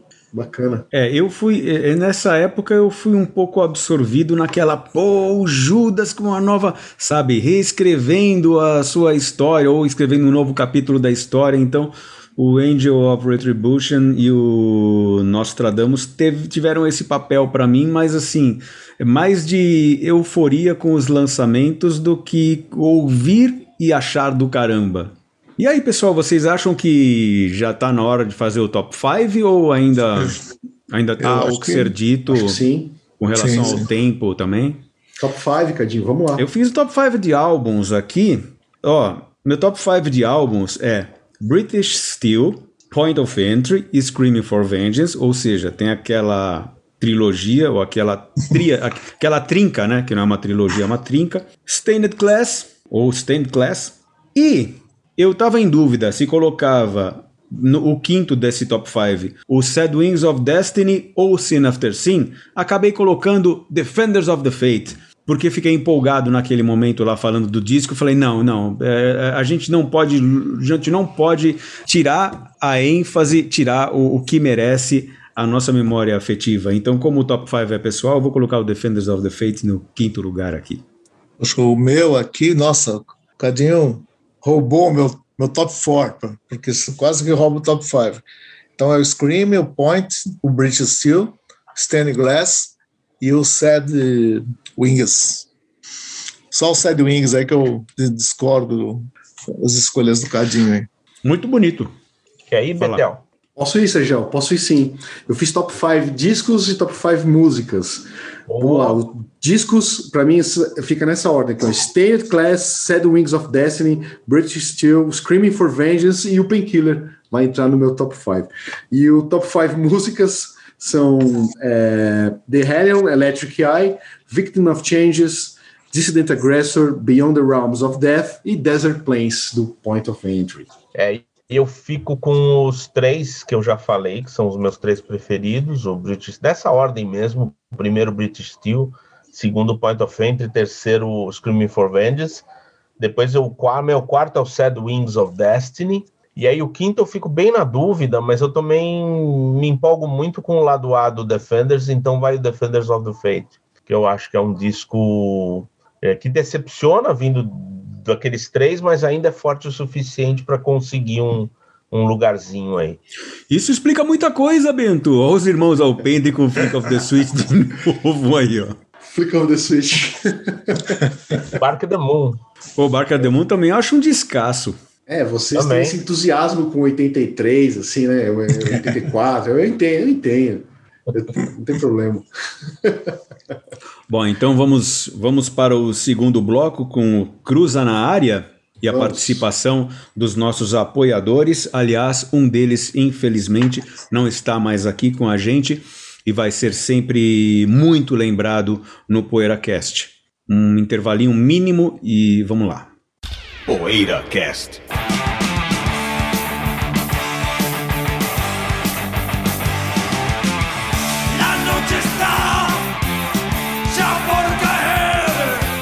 Para o Cruza na área deste episódio temos qual língua melhor se conecta com o rock além do inglês? Aí, quando a gente falou sobre isso na reunião de pauta, foram sugeridos alguns parâmetros, algumas regras de será que o português, será que é interessante excluir o português, excluir o espanhol, né? Já que são línguas que a gente entende é, melhor ou bem, né? A gente entende mais ou menos bem o português também, né? Então, faz com que essas línguas já saiam um pouco na frente nessa, nessa disputa e entrem no pódio para medalha de prata mais, mais fácil do que outras. Mas, enfim, enfim, eu deixei. Eu prefiro deixar que cada um use o seu próprio critério. Eu acho melhor isso, né? O que, que vocês acham, pessoal? Qual Sugestão do nosso apoiador Alexandre Citvaras, né, Cadinho? Ele que mandou. Citvaras durante a, a sugestão né? Citivara durante aquela reunião de pauta, que é Isso. é uma das recompensas possíveis para o apoiador do PoeiraCast dentro da modalidade que ele resolver escolher para dentro do valor, né? Está dentro de um valor que ele escolhe para ser apoiador e ajudar o PoeiraCast a se manter no ar. E é um assunto tão interessante que a gente até comentou com o Citivaras, né? Pô, isso aí dá um programa, dá um programa inteiro e tal. Nós vamos fazer um cruza, né? E também que. É, é legal a gente ter assuntos também bacanas pro Cruza, né? E o Citivaras nos é. ajudou muito nesse sentido. Eu queria perguntar pro José, que ouviu a discografia inteira do Ômega em húngaro, se seria um húngaro a língua ideal para se cantar rock and roll, já que o próprio Citivaras, né, que sugeriu esse, essa pauta no e-mail lá, ele fala, né, seria o húngaro a, a língua perfeita para o rock and roll, além do, do, do, do da, da é. música da, da, língua né, inglesa. é. Até acreditado, né, que o húngaro é a língua que até o, di, o diabo respeita, né? O, mas assim, eu, eu assim, do, do meu gosto pessoal, eu, eu gosto quando assim as bandas cantam em seus idiomas nativos, estaria certo? Mas, bom, porque eu acho que. Mas muitas bandas que acabam gravando em inglês também para poder atingir um mercado maior, né? Eu sou sou da opinião que, por exemplo, progressivo para mim tem que ser em italiano.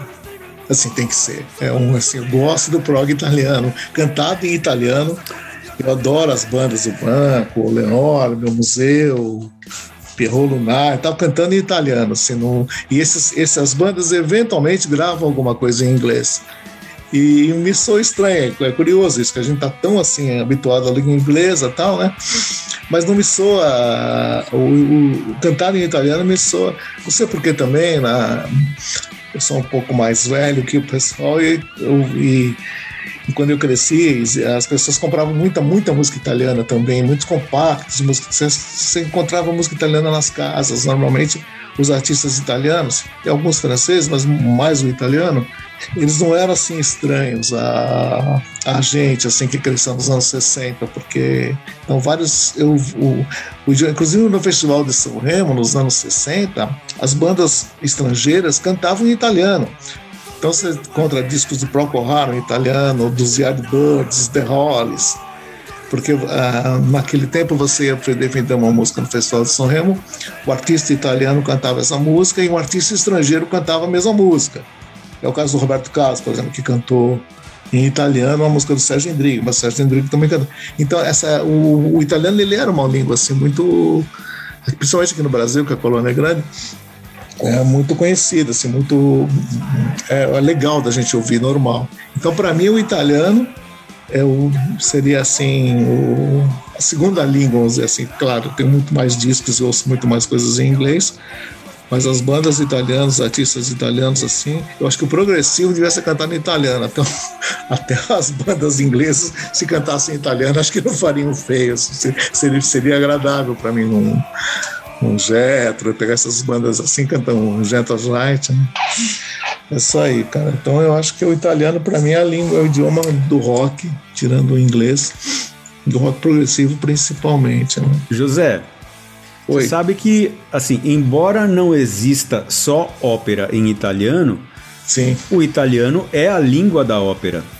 Além, sim, sim. além do fato de que toda a nomenclatura musical ser em italiano, né? Presto, forte, fortíssimo, pianissimo, é, toda a linguagem da, da expressividade musical ali, também da a nomenclatura musical, ela é toda em italiano. A gente, muita é. coisa é, é apropriada, é, é assim, é, é, adaptada ao português, ao inglês e tal, mas é, ela é em italiano, nomenclatura. Italiano, né? Agora, é, isso uma... o, o, opa, você, o Renato sempre falava na loja isso, que eu, José, a música toda vem da Itália tal, né? Você diria. É, é porque a normalização, né, eu acho que vem em, em, grande parte da Itália. Então aí a Itália teve esse papel na nomenclatura. Agora, você, você diria que do mesmo jeito que. Porque quando você começou a falar que o prog devia ser gravado em italiano, eu pensei, será que ele quer dizer que as bandas italianas deveriam só gravar em italiano, né? Cantar em italiano.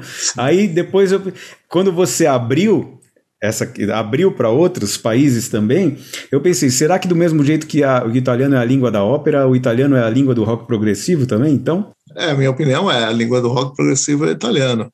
Eu queria aproveitar essa oportunidade de falar de línguas estrangeiras, falar do filipino, né, do Ali Gonçalves, que morreu essa semana, espetacular guitarrista, cantor do Juan de la Cruz, e o Juan de la Cruz tem três discos e muitas das músicas eles cantam em filipino, né? E Juan de la Cruz é uma banda bem emblemática para mim quando eu quero citar alguma coisa assim diferente, tá com os amigos, assim, não, aquele disco do Juan de la Cruz, né? Juan de la Cruz está sempre no meu no meu dia a dia, vamos dizer assim, com, com, com alguns amigos. Né? Então, eu acho que citar a morte do Ali Gonçalves, o Ratinho, principalmente, que me apresentou o Juan de la Cruz, e a gente fala muito sobre sobre essa banda filipina, né? Praticamente que o Pinoy Rock, né? Que é o rock filipino, eles são, vamos dizer assim, os, o grande nome do Pinoy Rock. Então, queria registrar aqui a morte do, do Wally Gonçalves, grande guitarrista, e o, e o, e o Juan de la Cruz, que canta em filipino, que é um idioma também meio esquisito para se ouvir. Precisa de hábito, né? Você viu só, Cadinho? Já, como se o José não bastasse ter criado a expressão almoça e janta UFO, né? A gente que almoça e janta UFO. O José agora falou que, como faz parte da minha rotina falar sobre o Juan de la Cruz, né, com os amigos. Exagerei, talvez. Nós que falamos rotinamente, assim, né? Rotineiramente. O grande Juan de la Cruz, né? Sobre o não, o José, o José almoça Juan de la Cruz Band e janta Tavalassi Presidente. presidente. Nunca lembro como fala o nome dessa banda. Finlandesa, não é isso? É, é finlandesa. Agora, essas bandas escandinavas, a grande é, no, no, a maioria delas canta em inglês, né? Eu acho isso uma pena também. A maioria dos, dos discos da, das bandas escandinavas são, são em inglês. Né? É curioso esse fenômeno, né, José? Aqui no Brasil a gente teve sempre essa, essa discussão, né, do rock em inglês ou do rock em, em português, principalmente no heavy metal, né? Tinha, tinha muito essa discussão no final dos anos 80 e nos anos 90.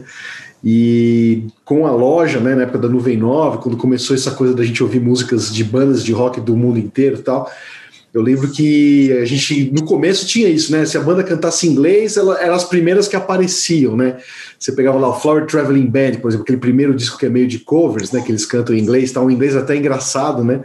A gente ia primeiro nesses discos para depois ouvir os discos autorais cantados em japonês, no caso, né? Mas logo a gente já percebeu que o que era legal era ouvir os caras cantando na língua nativa mesmo, né? Que tinha muito mais valor isso, né? E é curioso, eu também estava pensando nisso, eu falei, pô, um do, uma das cenas de rock que eu mais gosto é a holandesa, né? Eu adoro as bandas da Holanda de rock, mas a maioria canta em inglês também, né? É, é difícil você ver uma banda que cante em holandês, né? É uma é, cena difícil. que deu certo pra gente que gosta de música, colecionador, sei lá, mas assim, cantando em inglês, né? É, é. Ao contrário do, da música do rock progressivo italiano, né? Do, da música latina, que é sempre geralmente na, na língua nativa. Né, o rock francês também, que geralmente é sempre cantado é. em francês. Você não vê uma banda francesa cantando em inglês. É, né? é verdade. As bandas canadenses, algumas cantam em inglês, outras cantam em francês. Agora, essa coisa do italiano no prog é tão dominante, né, no progressivo, que você vê que o próprio Rush, né, tem La Villa Strandiato, que é uma música instrumental, mas tá lá o nome da música, La Villa Strandiato. Um disco chamado Presto, né, Cadinho? Você mesmo falou do é. citou Presto. E o Rush poderia ter ido lá para França, lado mais francês, mas não, né? É. Eles, como bom cidadãos ali de, de, Toronto, né, cara? Você vê que o prog italiano tá vivo na música do Rush. o resto é rápido, né? É um dos andamentos mais rápidos que existe na, na música. É, você vê. O Free nunca tem um disco chamado Presto, então, né? É isso. Então, é, o Free, o free é, é largo ou larguíssimo? Freio de mão puxado, né?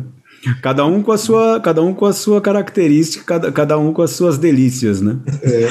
Mas você sabe Só voltando à pergunta. Ah, desculpa. Ah, Não, só, desculpa só, só, encerrando aqui, José, a minha, o rock francês foi um que eu, eu lembro que eu conheci, a primeira banda que eu ouvi cantando em francês foi o Trust. Né? Acho que muita gente conheceu o rock francês pelo Trust.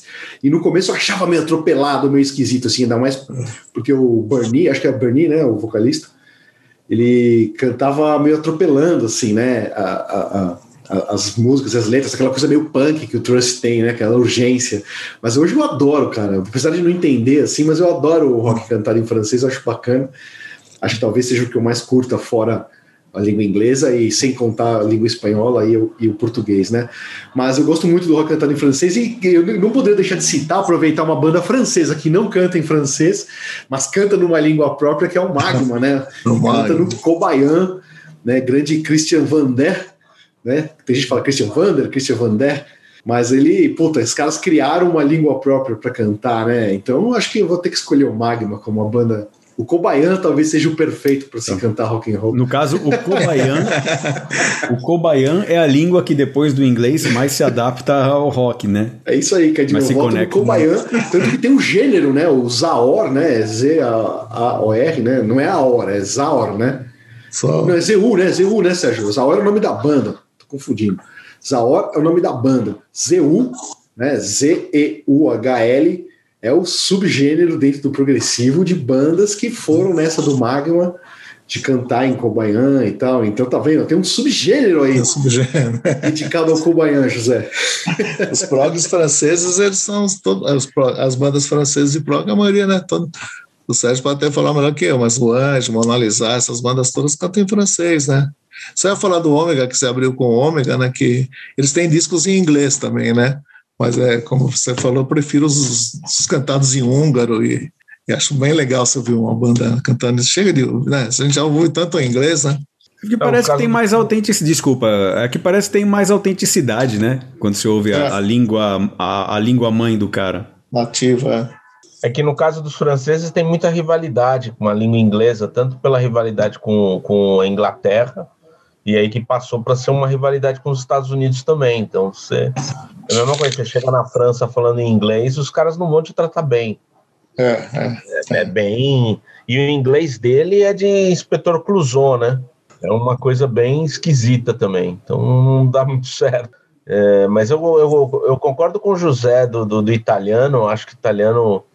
Eu tive minha fase de, de curtir também o rock inglês, e principalmente o progressivo inglês, mas também aqueles os cantores, Jodassin, todo, todos os cantores eh, que o José me apresentava em francês, porque eu estudava, né? Eu estudei um período nos anos 90, estudei francês, e aí você ia lá, você queria ouvir e tal. Eu lembro do, da música da, do, da banda Pantacle, né? não é o Pantangle, é o Pantacle, Pantacle, de que é um, um, francês bem lento, é progressivo e é bem, tem muita letra e é um francês que é bom para aprender. E aí o Anjo, o Mona Lisa, eu também gostava de ouvir, acompanhando, treinar pronúncia tal, isso lá nos anos 90. Depois eu acabei pegando um pouco de birra do, do, do da língua francesa, um pouco por causa dos, dos franceses, são muito, né, nariz empinado tal. Mas é uma língua belíssima, e, mas o italiano, eu acho que, putz, o italiano é muito legal também, né?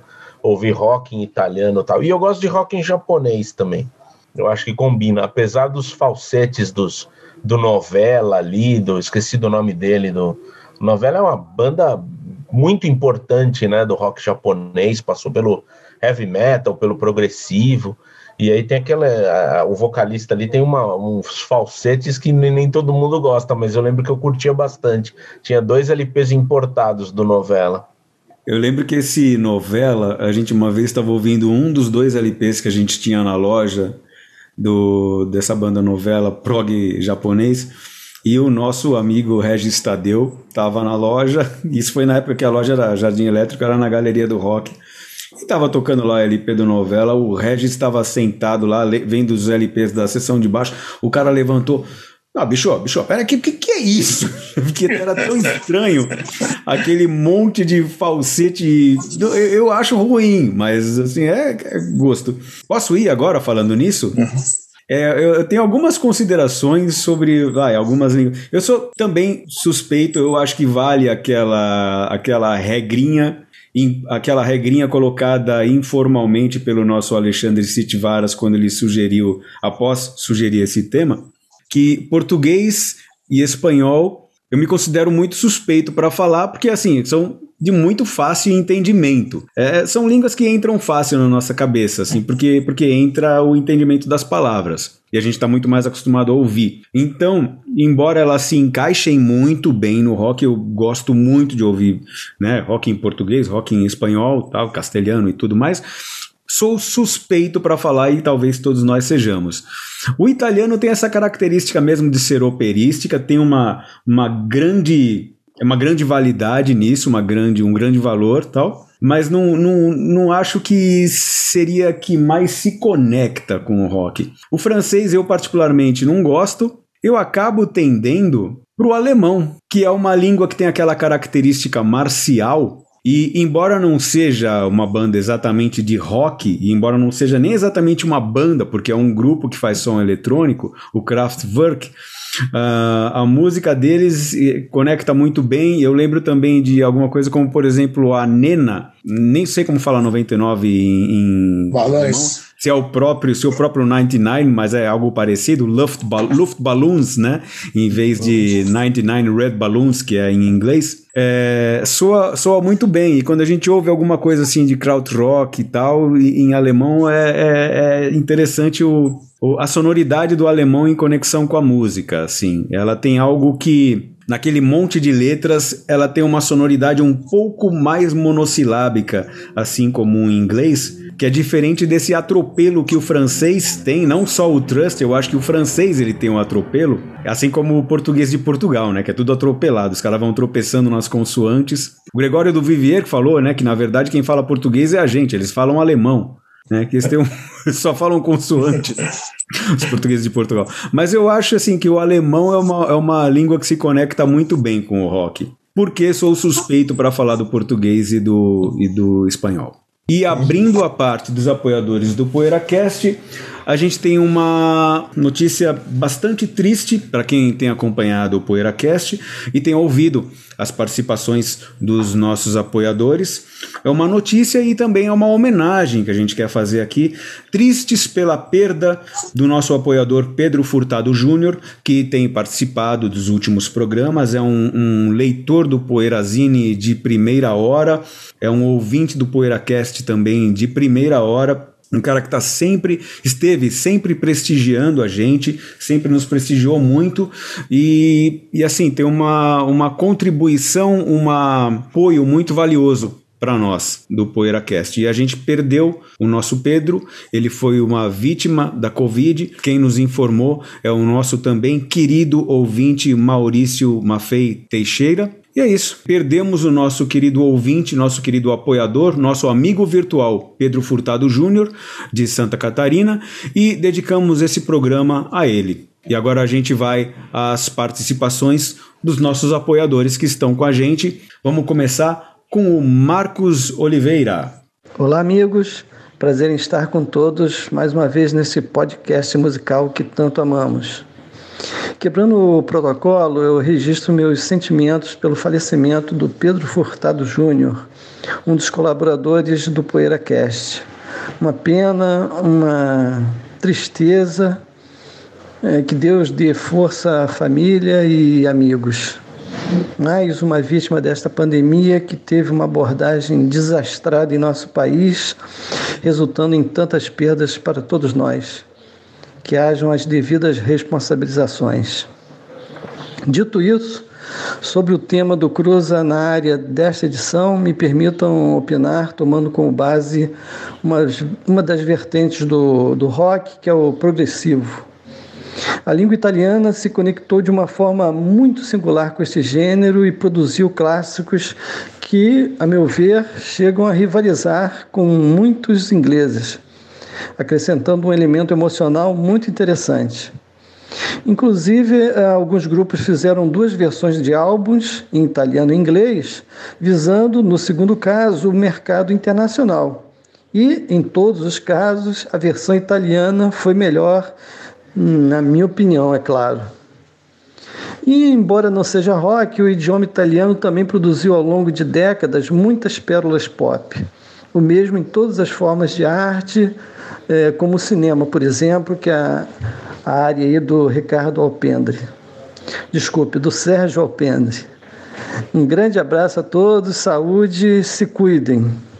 Mais um entusiasta do italiano no rock.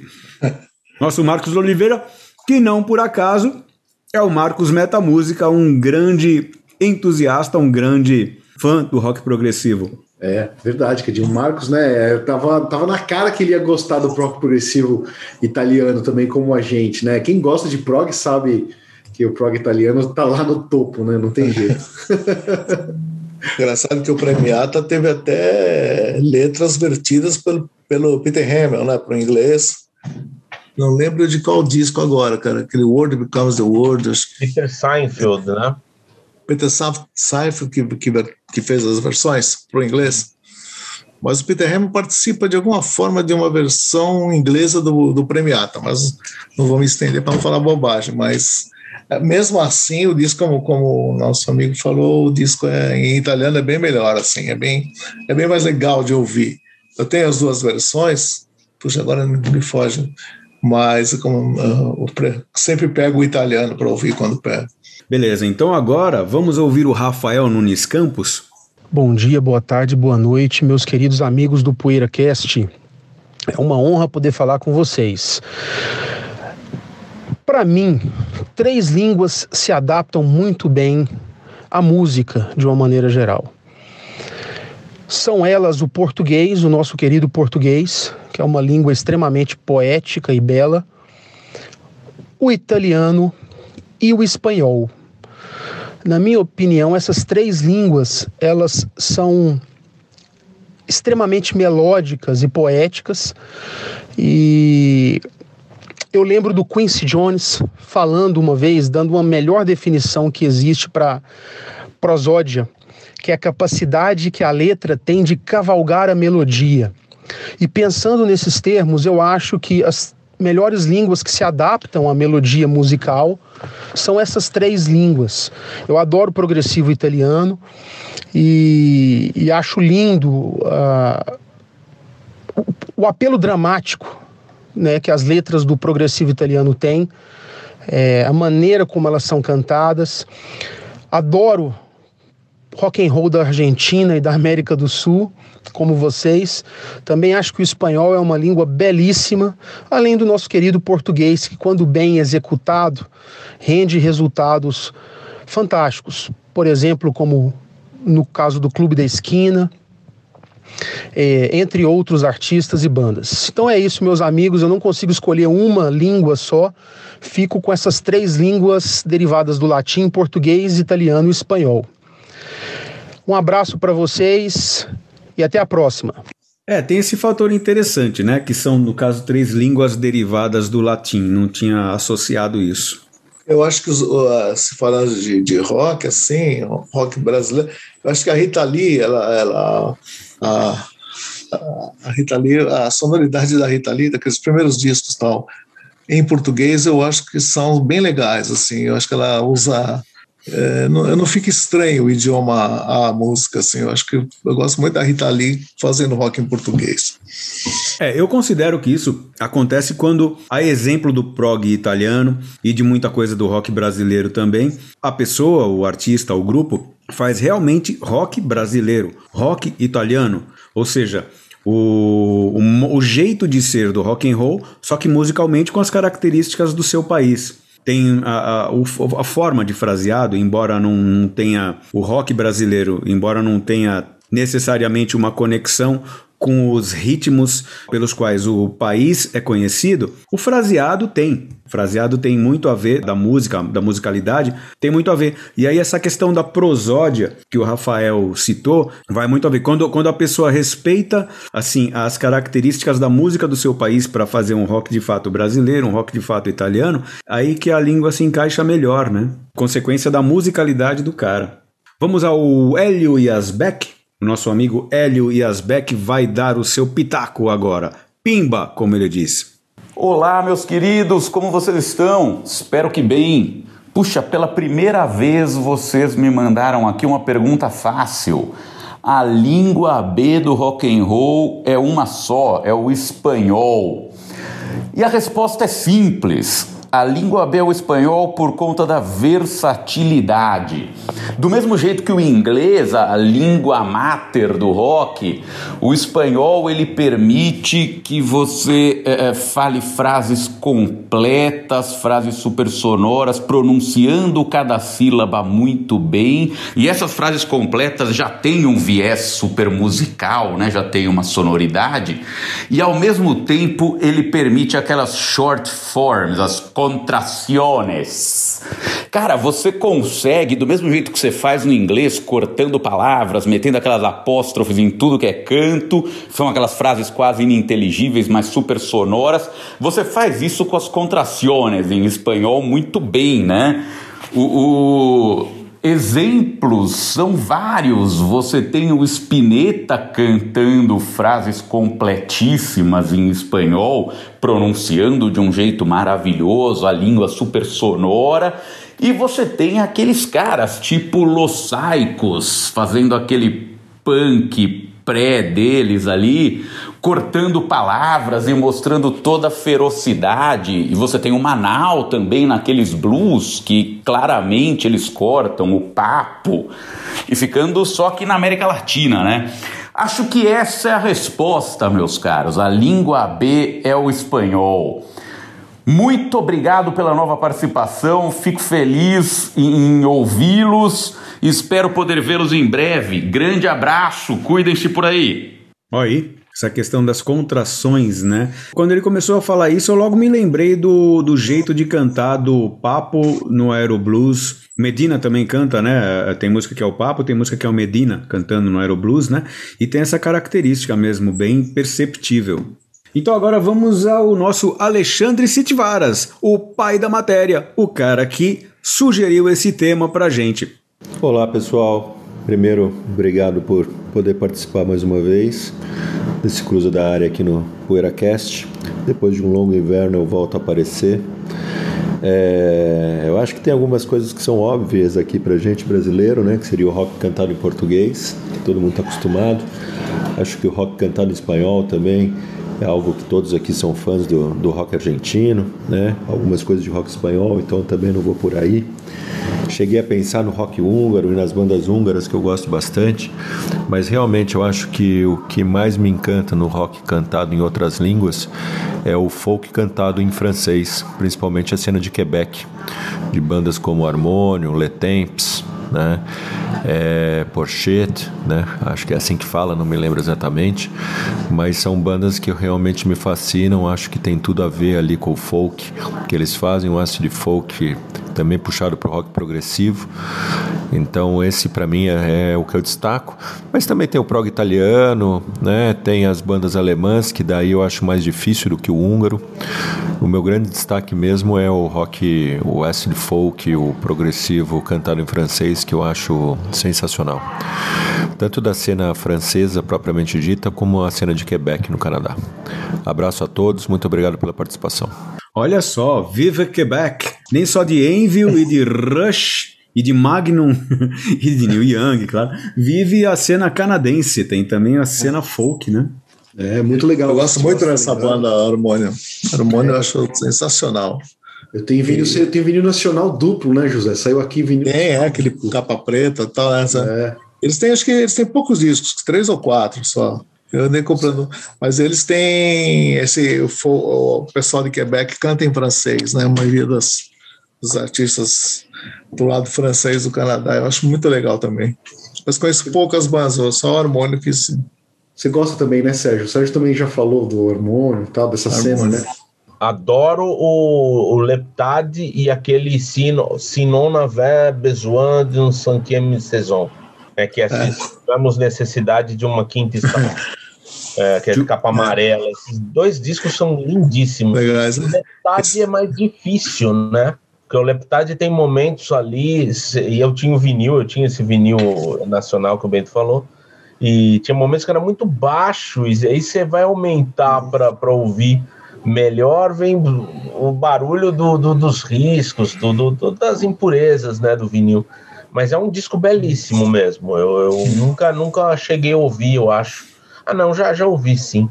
Depois que eu escutei em CD ou, ou que a gravadora, esses cópias que a gravadora manda, é, eu achei mais legal ele, eu achei do mesmo nível do outro.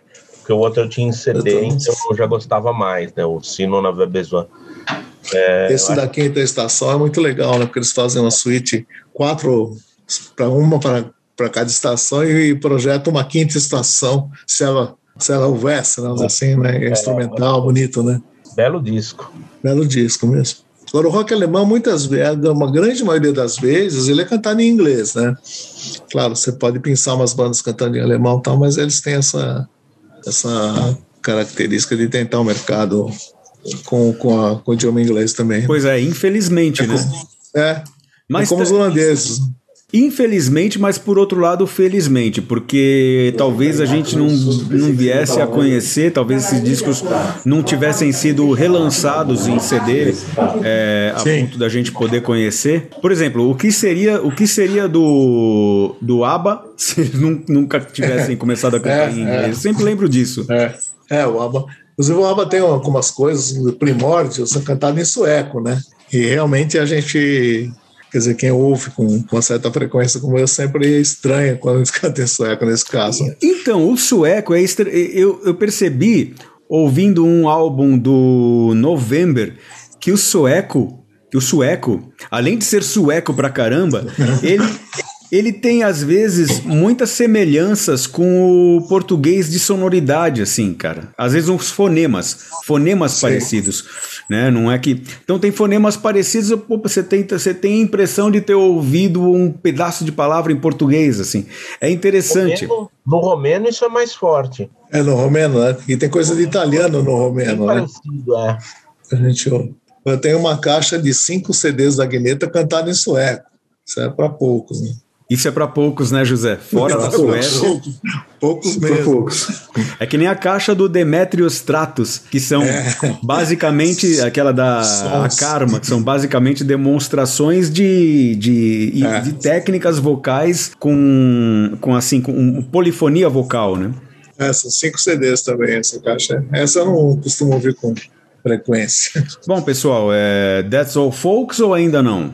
Acho que sim, Cadinho. né? Sim, nossa. Acho que é isso. Eu acho que a gente vai ficando por aqui com essa valiosa colaboração dos nossos ouvintes, conversando com a gente, conversando com os outros ouvintes, né, os apoiadores, com os demais ouvintes, e a gente aproveita para lembrar que o PoeiraCast tem o seu próprio crowdfunding lá no catarse.me, que você entra pelo catarse.me barra PoeiraCast ou então pelo próprio site da Poeirazine. Você vai ver lá as interessantes opções de recompensas, cada uma atrelada a um valor com o qual você faz a sua colaboração. Entrando no site você vai entender muito melhor e vai ver o quanto é legal fazer parte dessa família do PoeiraCast. Faço também uma menção ao nosso ouvinte Luiz Paulo, nosso apoiador Luiz Paulo, que, na impossibilidade de nos mandar a tempo a sua participação, mandou um salve, mandou um alô para todos. Lembrando que esse programa é dedicado